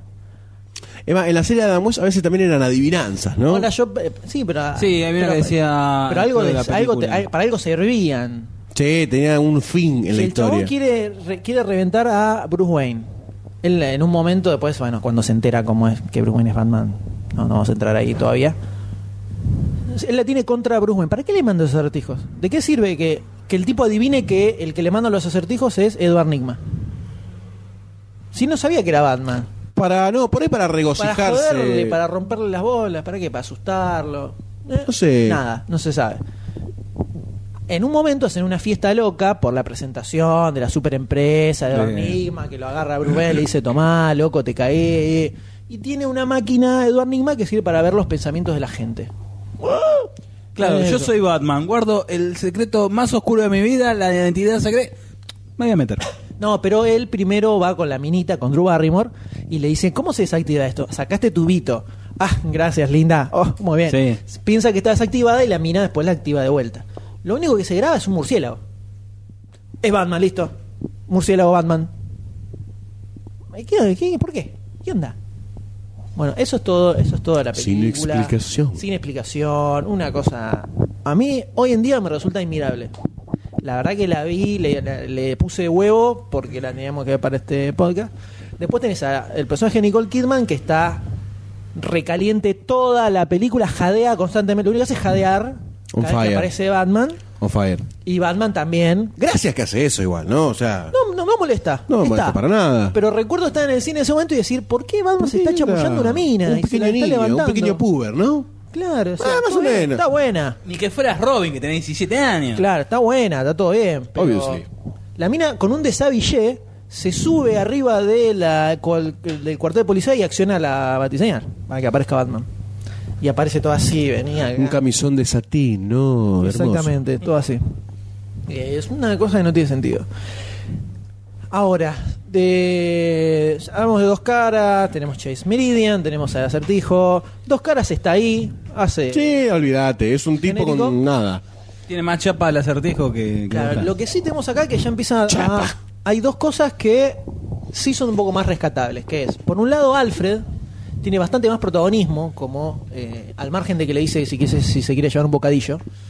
Cuando se empieza a ver la relación con Robin, es- Alfred le tira todo el tiempo, vos le estás diciendo a este pibe que, que está malo vengarse y vos qué estás haciendo, o sea, sabés a dónde llevan estas cosas. Como le tira palitos así todo el tiempo y lo hace cranear un toque a, a Bruce Wayne. Y por otro lado tocan algunas cuestiones del origen de Bruce Wayne en la película. Eh, se ve que el tipo, o sea, se empieza a ver que ahora con la después de Batman Begins es como que está, ya está instalado. Pero en ese momento, en, en las dos de Barton, no había mucha imagen, salvo al- la primera que el Joker mató a los padres. Sí. No hay mucho más. Eh, eh, Bru- el Bruce Wayne de Barton es muy vacío, no tiene nada. eh, cuando empieza Batman vuelve, que sale la batiseñal, el chabón está sentado así, Ah, pensando. Eso, eso me quedó colgado. Está sentado pensando, uh, y aparece la batiseñal. No, por encima Como se, esperando ser Batman. se activa la batiseñal y se activan unos reflectores en la mansión Wayne que tienen la batiseñal. Claro. Y enfocan al, al estudio donde está eh, ¿cómo es? Bruce Wayne. Con una ¿No te batiseñal das gigante. que tenés eso ahí. Y ese es Tim Burton, no la pensaba tanto. Era como, está buena, la- está buena la escena, entonces Sí, la la, escena hace. está buena. Está buena la escena, la hace. No tiene mucha lógica atrás. Eso, esa era toda la profundidad que tenía Bruce Wayne en las películas de Barton. Eh, y acá ya se empieza a ver que el tipo tiene pesadillas sobre cuando era chico. eh, está como más, más trastornadito, ¿viste? Un poquito más perseguido. Por que Val Kilmer es de madera en esta película. Es, o sea, medio que imita un poco a, a Michael Keaton, así muy seco. Pero empieza a tener como pesadillas con un libro rojo que encuentra. Y que justamente todas esas partes, las partes más importantes de eso, las cortaron de la película, se editó para que durara menos. Y vos ves en el DVD, hay escenas, están las escenas eliminadas, que se ven también, están en YouTube también, que te muestran que la pesadilla que tiene siempre Bruce Wayne es que está en el funeral de los padres, encuentra un libro rojo, él sale corriendo con ese libro y de pronto se cae en un pozo donde están los murciélagos, que es en la cueva, y recuerda tener miedo ahí. Y hay una escena eliminada que él abre ese libro rojo cuando era chiquito y lee que era el, era el diario que escribía el padre, Thomas Wayne. Y lee que la última entrada es eh, no tengo muchas ganas, pero bueno, Bruce está rompiendo un poco las bolas, quiere ver una película de dibujitos, así que vamos a ir al cine. Claro. Porque él, porque él, porque él está medio molesto. Eso es lo último que entró. Entonces, el chabón dice, uh, los maté yo. Porque eh, Sí, sí, fueron por mi, por, mí mi fueron pedido. al cine cuando salimos fue que se armó el quilombo. Eh, entonces, durante toda la película, el pibe está como trastornadito con el tema de que él mató a los padres. Eso sacó. Hay una escena en la película donde él tiene como un flashback loco y dice, uy, los maté, pero como pensando en... Vos lo ves en el contexto de la película, como quedó la edición final, y, de- y decís, ah, está hablando de los padres de Dick Grayson. Los mató porque él estaba ahí, no dijo que él era Batman, entonces por eso los mató. En realidad está hablando de sus propios padres. Porque después hay otra escena cuando. La gloriosa escena cuando se mete el acertijo a la baticueva, ¿no? Que empiezan a poner todos los ruiditos. Y empieza a destruirlo todo de que manera aparezca- que caricaturesca. los puff, pim, pam de la serie Adam West, ¿no? Prácticamente. A Batman le pegan un tiro en la cabeza. Le roza, no le pega de lleno, pero dos caras le pega un tiro en la cabeza.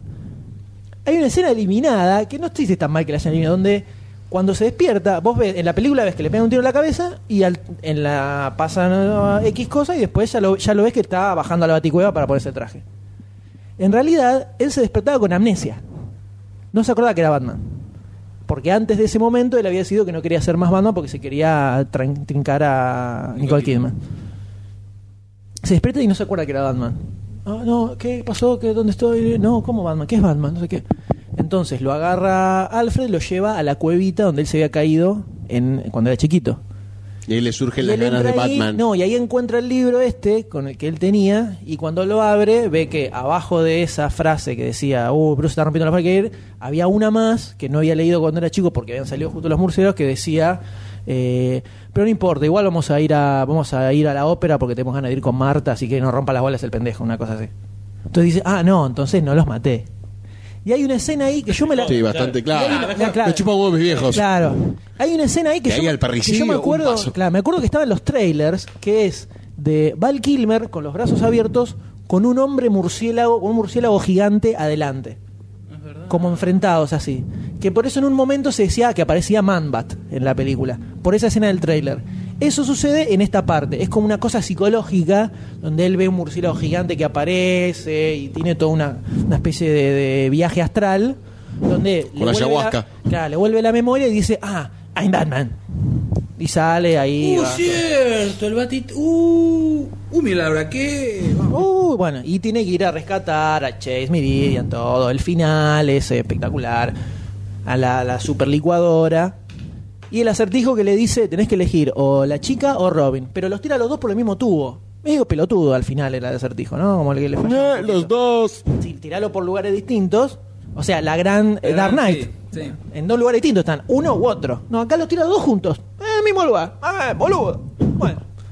Eh, así toda la. Ah, no, mierda. Listo. No, no, no estás muy conforme. Cabrón, no. No, no, terrible. En su momento fue un, un golpe. Un golpe bajo. Me rompí el corazón. Golpe traicionero. Me rompí el corazón y viéndola de vuelta me, me- me- la lo verdad me, me quedó de- de- muy chota. Podría, o sea, tiene algunas cosas mejor, como esto de que el Bruce Wayne es más una persona, un ser humano, por momentos es medio boludo, pero como que es el tema de estar medio trastornado con el recuerdo de los padres. Le Sí, da un pero poco- tampoco tanto. no tanto, pero bueno, lo Rescatás la meter, intención. Lo decidieron poner que en los otros dos no se había no se había contado nada del origen. ¿Por qué se decidió vestir como murciélago ni nada de eso? Porque a Barton Batman no le interesaba tanto, le gustan los villanos a Barton. Sí. Acá le dan un poco más de bola, habla, es un tipo que tiene una vida. La relación con, con Dick Grayson eh, está bastante bien dentro de todo. Hay un par de escenas medio boludas también con el pibe, cuando descubre la baticueva, se va, se escapa con el batimóvil. Sí. bueno. sí, la escena de las pandillas de neón. Claro, las pandillas de neón, todo neón, todo, todo, Todo es, todo es eh, fluo en la oscuridad. Flujo, gatos y pandillas. Sí, sí. Eh, bueno, y así todo, así, la cosa loca. Sí, ya no, no vale la pena mucho más recordar porque realmente No, es todo catastrófico, que una ¿no? Terrible, una cosa terrible. eh, mirándola nuevamente, no se la banca, dudo que la vuelva a ver alguna vez en mi vida. No, digamos que Batman, las Batman Tim Burton se la bancan bastante más que la Sí, revisión de estas dos de. Schumacher. Incluso con la segunda que tenés toda la cosa burtoniana. La ves de corrida y bueno, dentro que de todo sí. Batman Forever no, no, no me pasa por ni, de un lugar más comiquero. No, nada. ninguno, qué comiquero. No, imposible. in- intragable y en su momento fue un fiasco total. Me, me quise matar cuando fui así. Unsmokable. Terrible.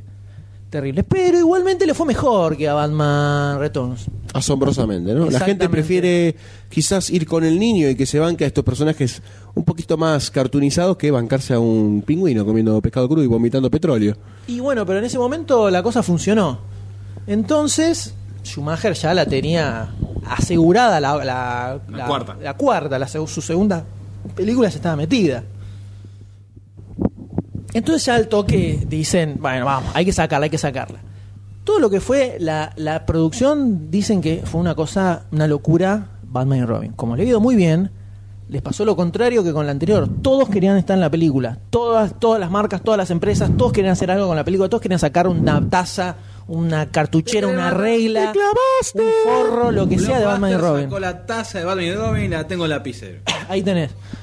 Eh, Ah, ¿viste? ¿Viste? Eh, loco, vamos. El Doctor D invirtió en la maquinaria. Claro, cuentan que, que, que Eh. se agotaban las cosas antes de, de la película. Eh, todo lo que era merchandising, eh, una locura Volaba. que se había generado por alguna razón y por la manija que le dieron también a- de, de Warner desde atrás. Sí, además tenía, iba a tener muchos villanos, ¿no? Claro, y ya decían que iba a estar Poison Ivy como con Uma Thurman. Iba a estar eh, Capitán Frío con Capitán Frío con Arnold Schwarzenegger. Schwarzenegger. Otra vez buscaron como el Jim Starflex. Carrey y dijeron, ah, pongamos un nombre. Es más, en los créditos aparece antes que George Clooney. Es el primero. El primero es Arnold Jack Nicholson en Schwarzenegger. el Como Jack 89. Nicholson en el 89. El primero es Arnold Schwarzenegger. Después, bueno, George Clooney estaba en, ya estaba en ascendencia, ¿no? Yo Estaba... No, pero no era nadie en ese momento todavía. Sí, yo estaba, ya se ve, no, si no se veía, estaba ahí. de- no, estaba, en R. Estaba en R. Pero ya estaba teniendo chapa. Pero no, Chapa empieza a cobrar después de Batman. No con Batman, No, pero no. después de Batman.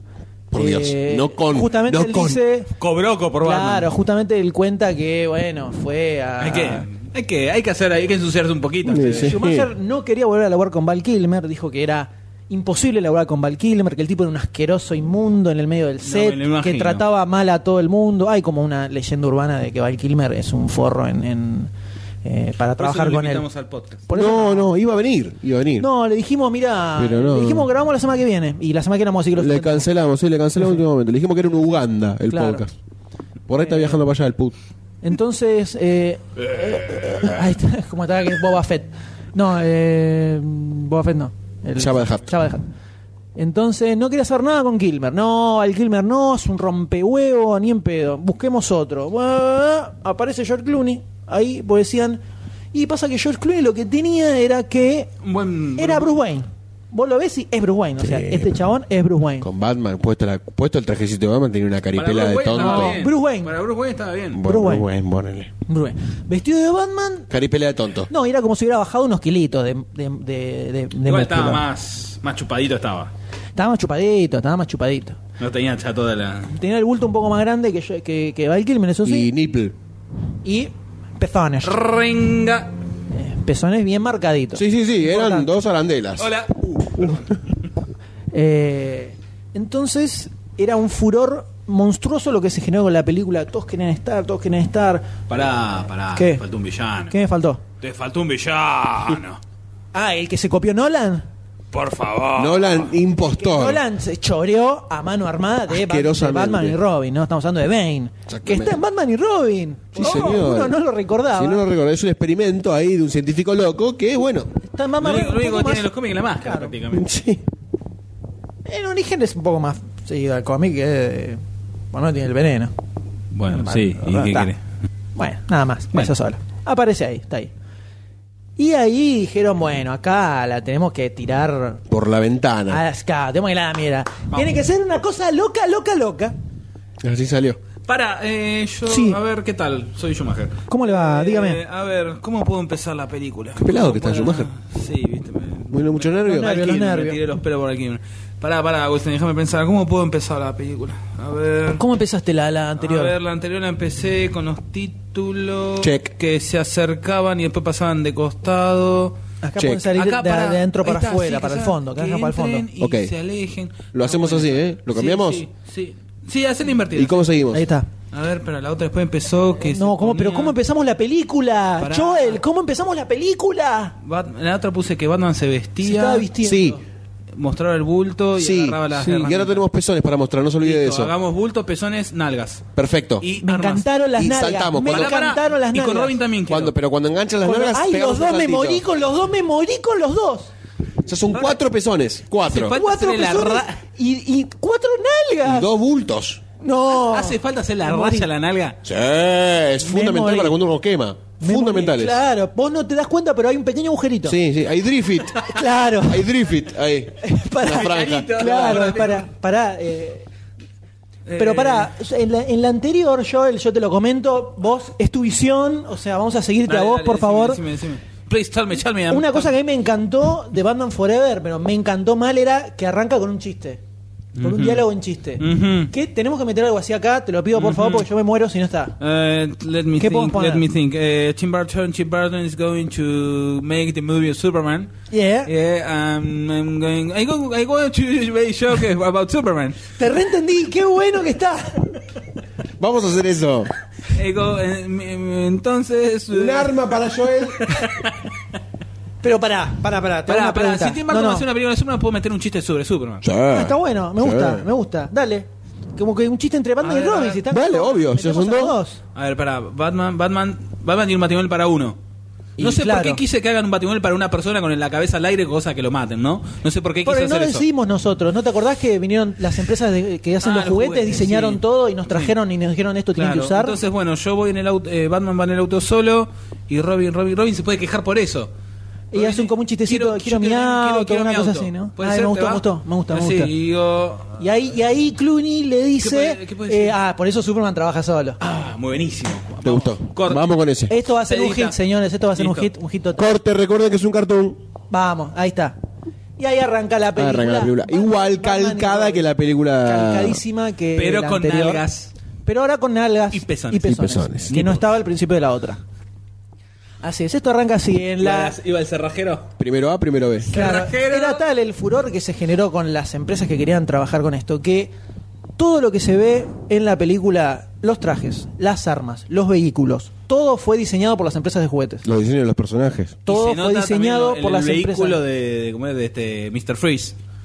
Que, vos lo ves y esto, esto es para, para hacer un Hot Wheels y sacarlo. O sea, todas las... em- ¿Qué pasa? Los juguetes, para que salgan un toque antes de la película, Tienen que estar hechos con antemano, con anterioridad. Muchísimo antes, porque hay que mandar a hacer las matrices a China, la fabricación, todo eso, es mucho tiempo. Entonces, lo que hicieron acá, generalmente el proceso es al revés. La- los encargados de la película hacen los diseños, Y la después se los preproducción pasan. y se los pasan lo que hacen los juguetes.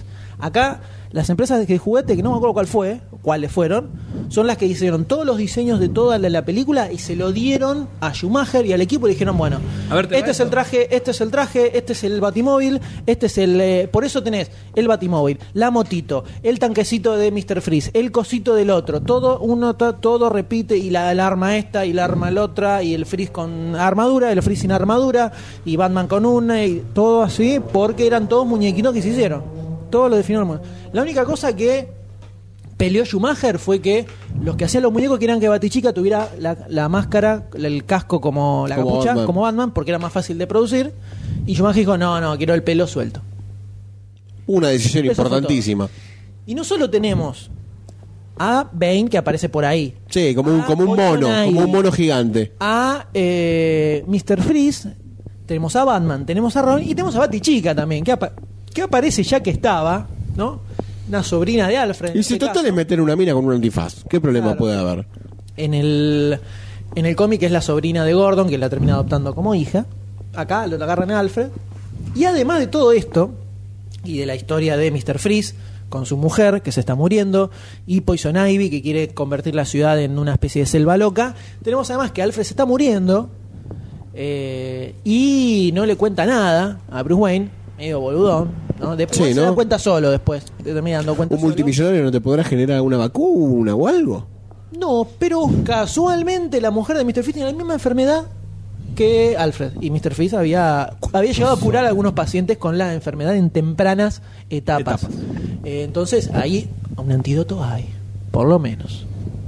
Y así viene toda la Todo el resto. Lo que tenemos acá básicamente es lo que era la serie Dan West en el 66, trasladado A los 90s. exactamente al 30 años después. 98, 30 años después. Agregándole todas las temáticas de la modernidad, ¿no? Claro, exactamente. Acá dijeron que en la anterior se quedaron como a mitad de camino. Vamos a hacerla en joda, no tan en joda. Acá dijeron, esto es una comedia, esto es un dibujito, es un dibujito animado con actores. Exacto.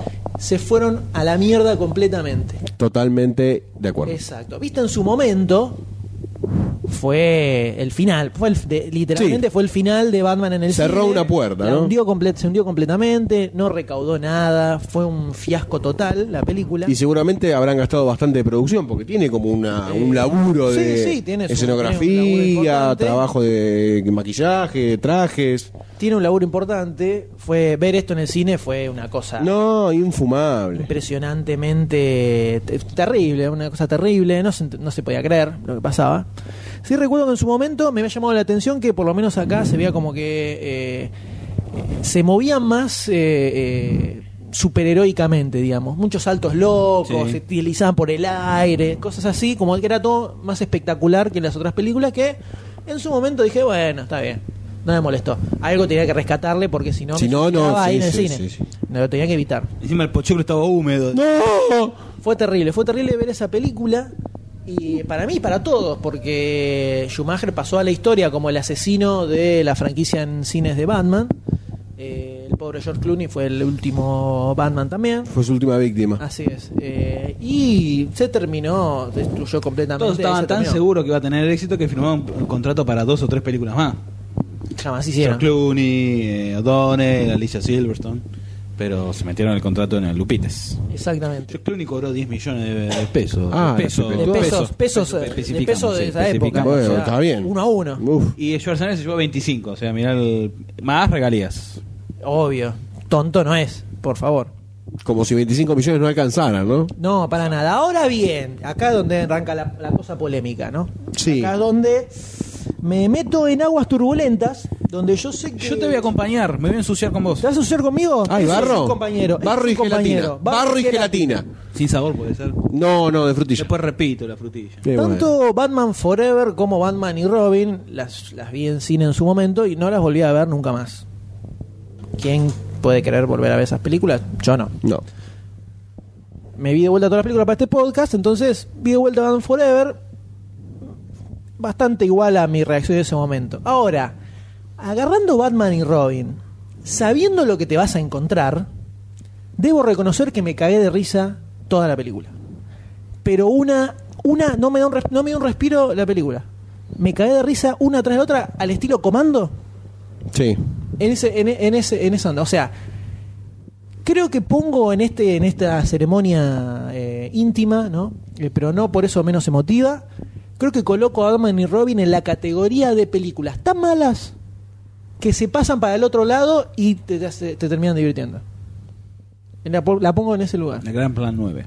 Exactamente. El, eh, sabiendo con lo que te vas a encontrar, no esperando ver la Batman de Tim Burton, Eh, me cagué de risa. Y es una escena atrás de la otra, una escena atrás de la otra y no frena. Saca la- eh, no sé, los, los patines que sacan de, De las de botas. las botas, Chocándolas, ¿no? chocándolas, salen, están preparados para patinar sobre hielo. Batman cayendo, haciendo surfing para tra- arriba de un dinosaurio. Eso, también tipo eh, Pedro Picapiedra. claro. Después, el. Las Ay, frases, no, todas las frases. No, todos los diálogos. Eh, Mr. Freeze, todo lo que dice lo dice con una referencia a algo frío. Stay cool. Cool it, ala, are you cold? Todo con una referencia al frío. Laburo, grosso laburo el guionista que se tiene que escribir todos los diálogos así. Sí. Grosso. Podría trabajar con varios programas de acá de humor, ¿no?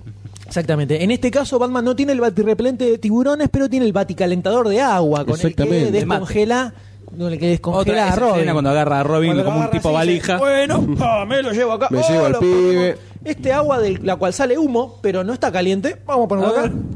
Y lo vamos a calentar a rojo está vivo. buena esa agua, no ¿no? se va a quemar. el Segundos, pibe. segundos. Vamos a hervir en segundos el agua. Total, el pibe le va a servir agua hirviendo en este momento. Se, se pega un jugada, ¿viste? Claro, Como- Sacó un pollo al espiedo después el pibe de ahí adentro. Así es. Eh, el, el highlight más grande que tiene la película, que es la batitarjeta de crédito. Excelente escena. Never leave the cave without it. Ahí tenés que aplaudir. No puedes no puedes no aplaudir viendo esa escena. No puedes no aplaudir. Es, Muy- es muy- excelente. muy descolocado. Es excelente. Es todo O sea, así. Y eso me da la tarjeta Todo de nombre así. de Batman. Claro, sí, sí. Sí, sí, tiene, Batman. Batman. tiene el logo grande de Batman. o sea, es la batitarjeta de crédito. Eh, Y encima, todo- pará, cuando la saca hacen, hacen chiquín, le meten audio a todo. todo, tiene, todo tiene ruidito, efectitos sonoros, al estilo de. Batman Forever. Se Todo golpea así. un, un- uno de seguridad contra una pared, hacen toc, hacen ruido. Como Toing. tres chiflados. Hacen el nivel así. de inutilidad que tiene la policía en esta película es ya cuando arranca está en el batimóvil y aparece calcado de la serie de Dan West en un televisor aparece el, el Gordon que le dice sí mira Hay un hombre que está malo congelando en todo". el museo está congelando todo se Le llama decimos Rolito. Mr. Freeze eh, lo puedes ir a agarrar bueno dale y mientras Gordo está tirado con Sí, la luzarda en el comiendo sillón, una buena pizza. haciendo zapping no en la tele Y ya entra y dice, hello, I'm Batman. Le guiña el ojito. Hello, I'm Mr. Reyes. Así.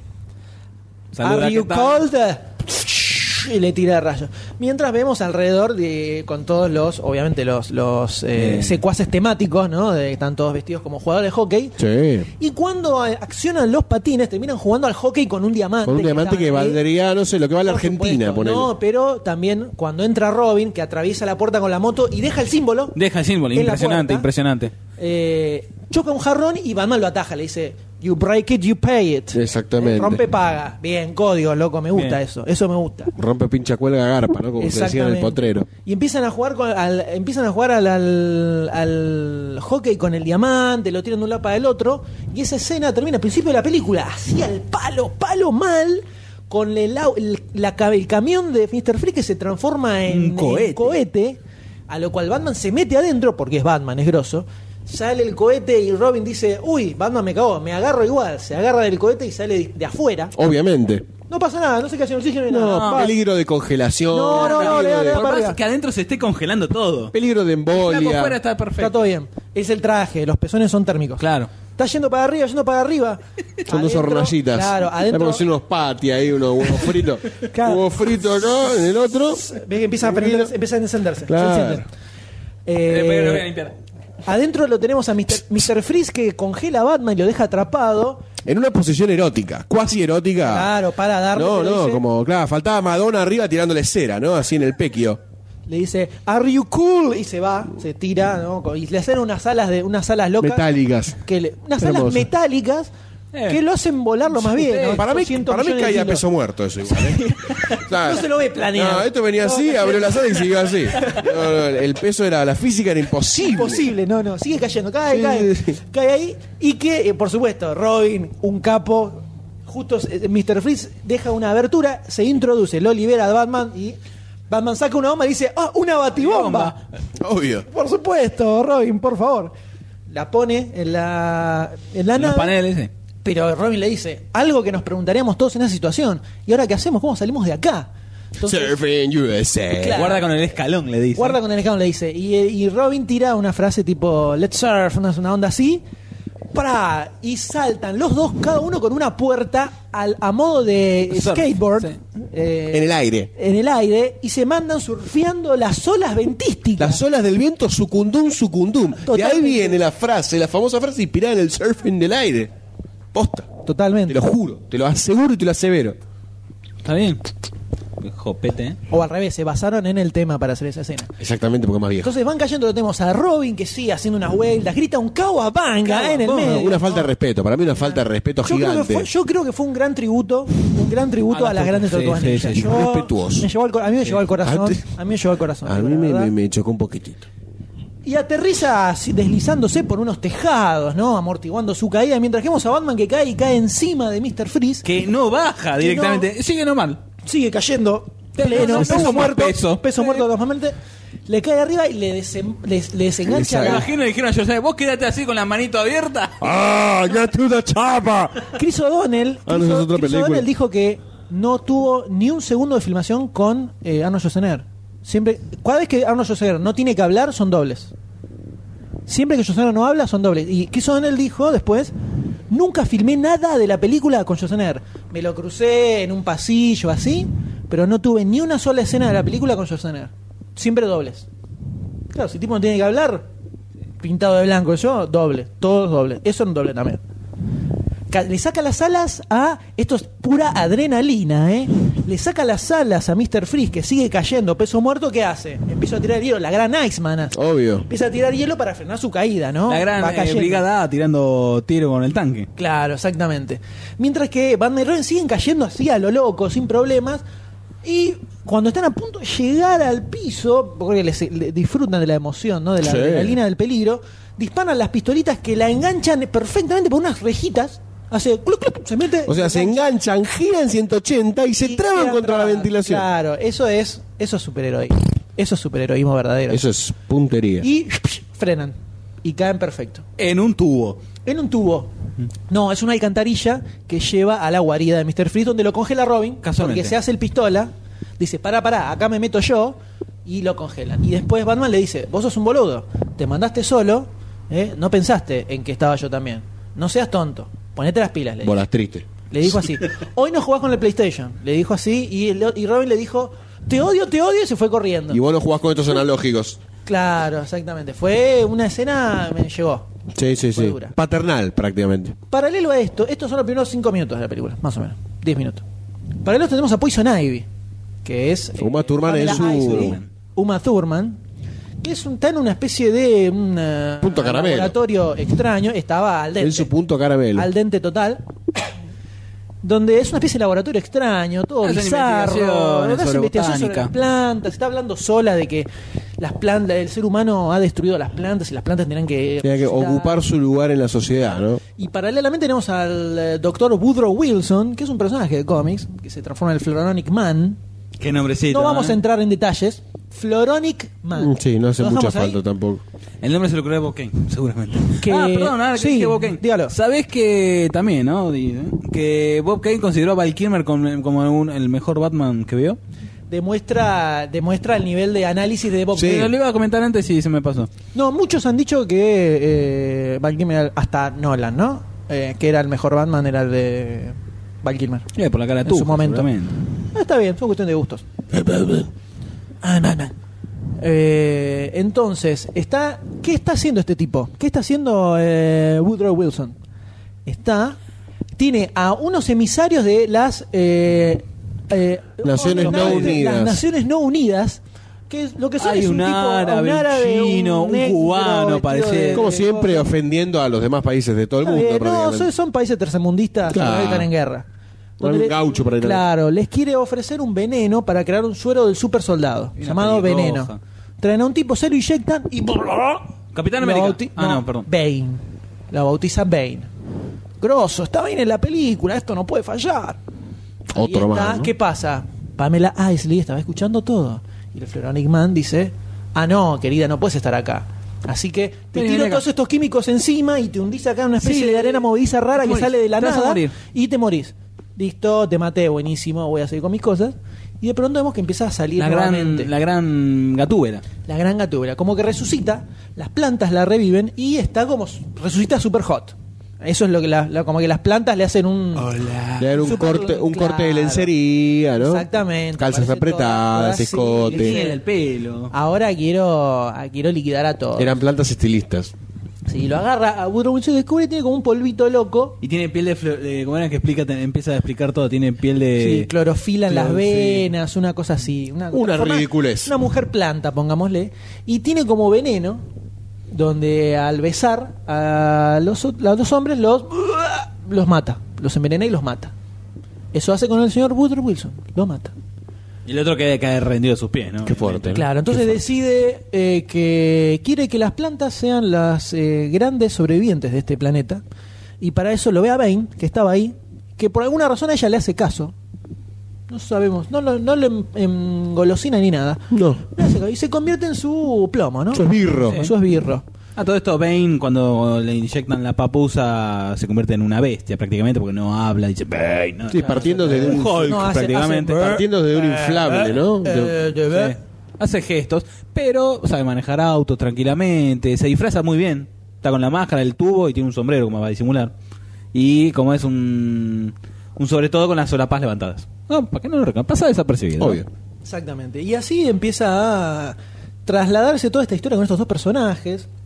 Donde tenemos, se está haciendo una, una fiesta para recaudar dinero y de invitados están Batman y Robin. Eh, Perfecto. ahí, ¿Qué invitados. onda? Está. Que ahí sale la tarjeta de crédito, ¿no? Ahí sale la tarjeta, aparece Poison Ivy, lo- le tira el- un polvito loco para enamorar a Batman Polvito y Robin. amor. Y empiezan a decir, dos millones, tres millones, cuatro millones. Batman le dice, tú no tienes ese dinero, te lo pido prestado a ti, cuatro millones, ¿verdad? Y Robin le dice, ese es un, es un baticinturón, no una batialcancía. Y ahí donde saca la tarjeta y dice, "Ching", eh, nunca salga de la cueva sin ella.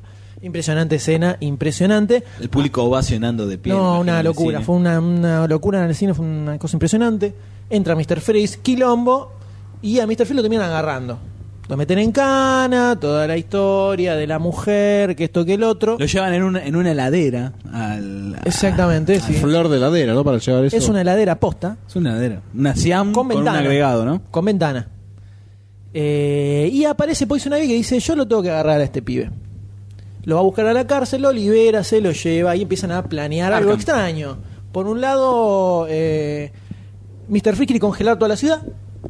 Por otro lado, ella quiere que las plantas sean las reinantes. Medio contradictorio, ¿no? Porque las plantas Sí. en el hielo, no sé si primero congelás todo para que se muera la gente y después las plantas renacen y se Un cargan 50 y ocupar 50, todo. un gobierno 50 y 50. compartido. Exactamente. Ahora, ¿qué pasa? Mr. Freeze tiene un traje, ¿no? Tiene una enfermedad donde no soporta temperaturas eh, superiores a los no sé sí. cuántos grados, a superiores a menos 10 grados, una cosa así. Pero su traje solo funciona con diamantes. Ingeniero bastante Sí, sí, sí. bastante boludón, te digo, ¿no? Sí, Hacer sí. un traje que funciona a diamantes Hacerlo funcionar con papel higiénico. Claro, usado, si querés. se le gastan al toque. Rollo que me. Se le gastan al toque encima, se lo meten en un agujerito y a lo- al otro día ya no le sirve más. Entonces, todo el tiempo robando diamantes para poder eh, eh, alimentar su traje. Mientras en su guarida, que está todo bien congelado, sus esbirros se cagan de frío, pobrecitos. O tienen el mismo complejo, ¿no? Con esa Claro. estupidez que están todos tratando de comer la comida congelada que la tienen pegada a la lengua, enganchada. un- Sí, sin embargo, la milita estaba casi en bola. Sí, pero no tenía frío. Bien. Bien, ¿eh? Bien. Y Hay cosas muy- que por amor se Estaba muy igual. hot. ¿Entendiste? ¿Eh? Me mató la guiñadita de ojo. Por supuesto. Entonces, esto no es todo, porque también tenemos que vuelve de Inglaterra, del colegio, eh, la sobrina de Alfred. Barbara Pennyworth. Barbara Pennyworth. Que aparece en la ciudad, en la mansión Wayne. y- Interpretada por Alicia Por Silverstone. Alicia Silverstone. Donde la ve el amigo que son y le dice: Opa, ¿cómo Mm. estás? A vos te doy, le dice. Pero no, es una relación más entre hermanos. la Hola, no pibita. Subliminalmente, ¿no? Esta es una niña que viene de un colegio inglés, que no habla con acento inglés, pero viene de Inglaterra. No. Los padres fallecieron en, una, en un accidente. Sí, son todos huérfanos padre, acá. ¿no? Es como la, es como la gran reunión de huérfanos. Pero a ella le, le gusta, le gusta correr en motos. Si sos huérfano y estás en la mansión Way, Vas bien. vas bien. Quiere decir que la embocaste. Exacto. Eh, entonces a ella le gusta correr con motos. Entonces a la noche Qué agarra, se escapa a hacer unas picadas de motos locas entre pandillas. Eh, Salamito, quesito, ¿viste? Te juntan. Claro, sí, se juntan a comer pi- Eh, pan. Sí, sí, claro. Una, una- una ensaladita se lleva aparte. ¿no? Porque tan no quiere.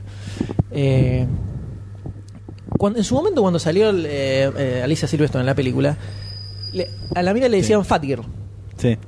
Porque dicen que mientras la filmación había, había días en que la mina no entraba en el traje. Estaban con la rodilla de acá. de- No, después lo que contaban. Trae vaselina. Después lo que, lo que contaban era, era que el diseño de esos trajes eran eh, era tan firmes que no cedían nada. Entonces aumentabas 10 gramos de peso y ya no te entraba no te el traje. Pero la mina muy bien no la pasó. Eso me pasa a mí.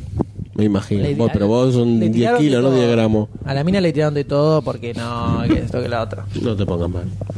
Bueno, y así sigue todo el transcurso de la película con Mr. Freeze, con Batman. Para abajo. Batman y Robin que empiezan a discutir entre ellos, que está enamorado de Poison Ivy. Yo, no, no. no, yo así. Se pelean un poquito, después terminan amigándose. Y a todo esto, en un momento aparece Batichica, así. eh, Alfred está muriendo, entonces graba un DVD con un sistema extraño donde le manda para su primo o hermano, Hermano. el hermano, Que está en la India. le cuenta todos los secretos de los Wayne, que son Batman, para que él después los ayude. Es un- dale, tengo un hermano que lo tengo perdido, que hace un montón que no lo veo, no usa teléfono, está en la, perdido en la India, pero le voy a mandar un DVD. A ver si le agarra. llega, un CD, a ver si le llega, claro. Además, ¿no? Andás a ver si también el hermano sabe computación. Así es.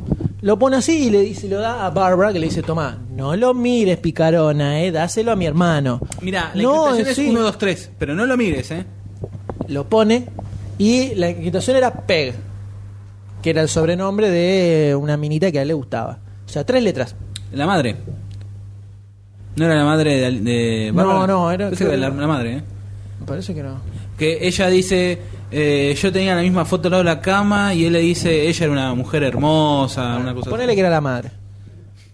La tenemos ahí a Silverstone eh, probando con Batman, Wayne, Pennyworth, empieza a meter todas palabras. Sí. Creo que si hubiera tirado un programita que te busque la contraseña con, le- con la- haciendo una Tardaba menos. letras, tardaba menos.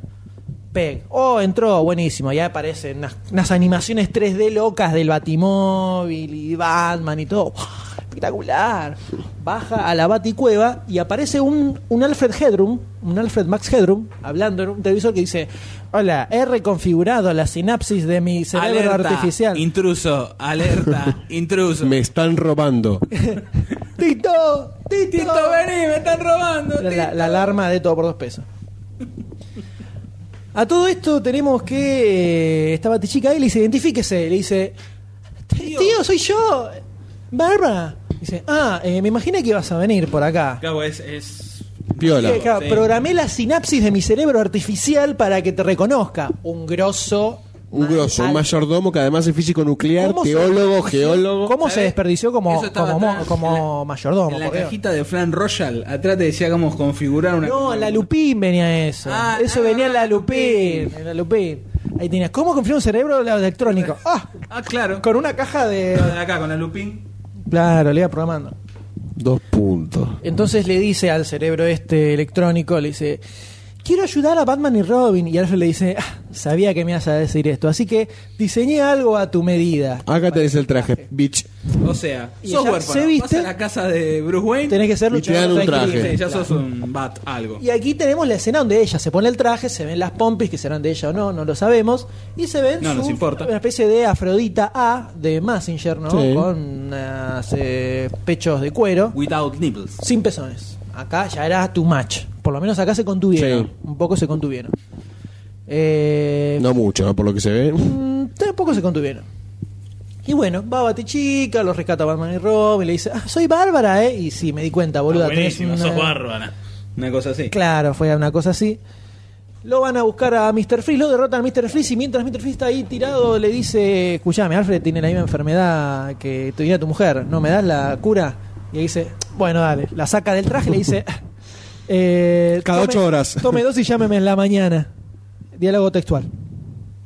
Y se lo da a Batman. Cada Batman ocho horas. Se lo enchufa a Alfred que estaba agonizante y al día siguiente... Ah, acá tiene su está todo cafecito. bien, ¿Qué está todo bien. Está todo durmiendo en el sillón.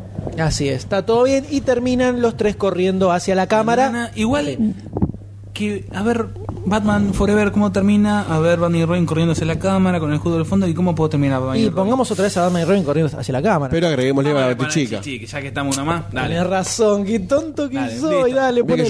joya. todos. Ponelo, sí, impresionante. Y así termina la película. Bueno, un balance negativo en el presente de su estreno y un balance quizás no tan negativo hoy en el hoy por hoy. película de Batman No. no va. No. Definitivamente no va.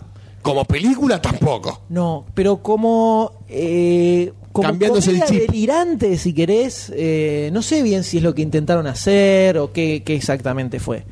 Pero si vos la ves sabiendo que te vas a encontrar con una comedia medio ridícula, que vos pones en un capítulo de Batman de Adam West, te cagas de risa porque sabés que es el Batman de Adam West. Y sabés Sí. lo que va a venir. No, es- no es Nolan. Sabés que es eso. Con esto es lo mismo. Si te lo pones a ver, yo recomiendo que hagan, eh, que hagan la prueba. Se lo ponen a ver pensando en eso y se van a cagar de risa. Es probable, sí, sí, sí. Por eso la reivindico más. Hay que ver hasta dónde llega la tolerancia de uno, Por ¿no? supuesto. Eh, Sabés que es una comedia ridícula. Sí, sí, sí. Todo es ridículo en la película. Y es un cago de risas, una atrás de la otra. Una, lo probamos recién, an- eh, antes de empezar a grabar. Pusimos un picadito de escenas. No parábamos, era una atrás de la otra, una atrás de la otra. Una cosa terrible. Bring it, bring it. Así es. Pero fue un fiasco total, no fue nadie a verla. Todos se insultaron, nadie le gustó a nada de nada. Sin embargo, Schumacher, Quería seguir. sí. Y dijo, bueno, pero ya que le fue tan mal, podemos retomarla y hacer como una película un poquito más seria, volver a, a los orígenes.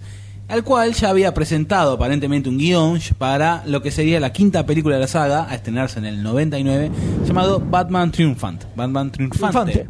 Que quedó en la nada, adiós, gracias. ¿Pero qué cual- tenía esta historia? ¿Eh? ¿Qué, ¿De qué se trataba esta historia? Según un guion que estaba dando vuelta por internet, que yo la verdad no lo vi, eh, el protagonista iba a ser eh, el espantapájaros, iba a estar haciendo experimentos con su... eh, con sus polvitos mágicos de amor. Para eso interpretaría, tomaría la personalidad del espantapájaros para insert, in- como es in- miedo a la gente, al pueblo. Este, y también se decía que iba a aparecer, la película iba a empezar con Batman encerrado en Arkham, porque hasta alucinaba con que él había matado a, Alfred y a Robin, pero era porque estaba bajo los efectos del, de la pichicata del, del, Scarecrow. También se decía que Jack Nicholson iba a aparecer como parte de esas alu- alucinaciones, que Jack Nicholson estaba interesado en aparecer que bueno, que los villanos iban a ser Scarecrow, iba a ser Harley Quinn, que no iba a ser una socia de, de del Guasón, sino que iba a ser una hija, una hija del Guasón, y también Sombrero Loco, iban a aparecer varios personajes, o sea, también Chris O'Donnell se iba a independizar, Robin iba a ser Nightwing, iba a haber iba a haber un nuevo Robin, Tim Drake, eh, que iba a ser, se decía, interpretado por Leonardo DiCaprio, se decía, Lo- viste, sí, lo tanta quería- cosa lo que quería se dicen. DiCaprio, sí, sí. Para el espantapájaro se decía que iba a estar Chevy Chase, eh, Jeff Goldblum, eh, una banda de gente. Para que, voy a leer la verdad porque la verdad. O sea, su- sumar, sumar, porque si no. Mira, escuchá la lista. Para el espantapájaro, Nicolas Cage, Jeff Goldblum, Howard Stern, Steve Buscemi, Robert Englund, Brad Dourif, no lo conozco, ese no es uno, Jeremy Irons, Chevy Chase y Christopher Lloyd. ¿No mañana? Lloyd. ¿No mañana? ¿Eh? Chao, no mañana. Si juntaban toda esa gente para, para no, la película. no, son los, los que tuvieron en cuenta. Ah. Para Harley Quinn, eh, Madonna, Jenny McCarthy, Jennifer Dale, Madonna, dale. Sí, Madonna y Rey todo. y Denise Richards. Like a virgin. Para el sombrerero loco, Robin Williams o Rowan Atkinson. O sea, Robin Robin siempre Williams. estaba, siempre Robin estaba. No tienen las Batichica, Robin Williams. Ah, no, bueno. y también se decía que iba a aparecer el relojero, que iba a ser este Leslie Nielsen. Menos mal que iba a ser más serio. Que también entre todas esas alucinaciones que iba a tener Batman, iban a aparecer todos los villanos que aparecieron en las películas. El Guasón, el Pingüino, Gatú. Y de hecho, llegaron a charlar con Jack Nicholson. Para volver a hacer el, el guasón en estas escenas como de, de locura De de, Batman. alucinaciones. Y Nicholson medio que estaba interesado. Después de la papota que se llevó de las otras películas, dijo, acá, pero son cinco minutos. Muerdo como Ya- loco. Ya, ya con la cuarta no saqué guita, porque fue una hasta la tercera, la cuarta acá me entro de vuelta, hago un negocio así loco y, y levanto eh, con todo. Pero Ahí quedó. Una vez quisieron, eh, quedó en la nada, quisieron retomar el proyecto en el 2000 Como si fuera poco, ¿no? como Batman de Glorious, de, de- de Glorious Final.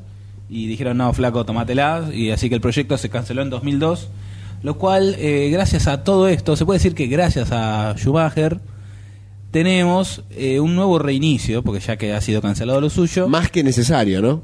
Más que por necesario. supuesto, un señor reinicio. Con el cual vamos a entrar a esa sección con qué música Goldstein con eh, Introducing a Little Anarchy No sé porque vos antes habías tirado otro y nos cambiaste todo el esquema. ¿No iba a ser ese? ¿eh? No, no, no, lo que usted diga usted, doctor. Usted tiene la, Usted decide. tiene la posta. Pero dijiste que íbamos. ¿cómo que Usted ha cambiado ese? todos los esquemas y ahora decide, así que No, decide no usted. era ese, vos dijiste que era otro. Es ese. No, me equivoqué yo. Es introducen Elite Anarchy, habíamos quedado con ese. ¿En serio? Sí, ¿Ves? ¿Te das cuenta que era más quilombo? Ah, quiero mal pedo. De Hans No me Zimmer, gusta. compuesto para yo, la estaba, yo película. estaba tranquilo y Del él gran agrede. Hans Zimmer. Del gran Hans Sí. Zimmer. Introducing a Little Anarchy. Sí. Anarchy. Del tema de Batman. De, no, de, de Dark Knight, el Caballero Dark de la Noche. Sí, que cuando aparece vas a. Vamos a escucharlo. Lunfa.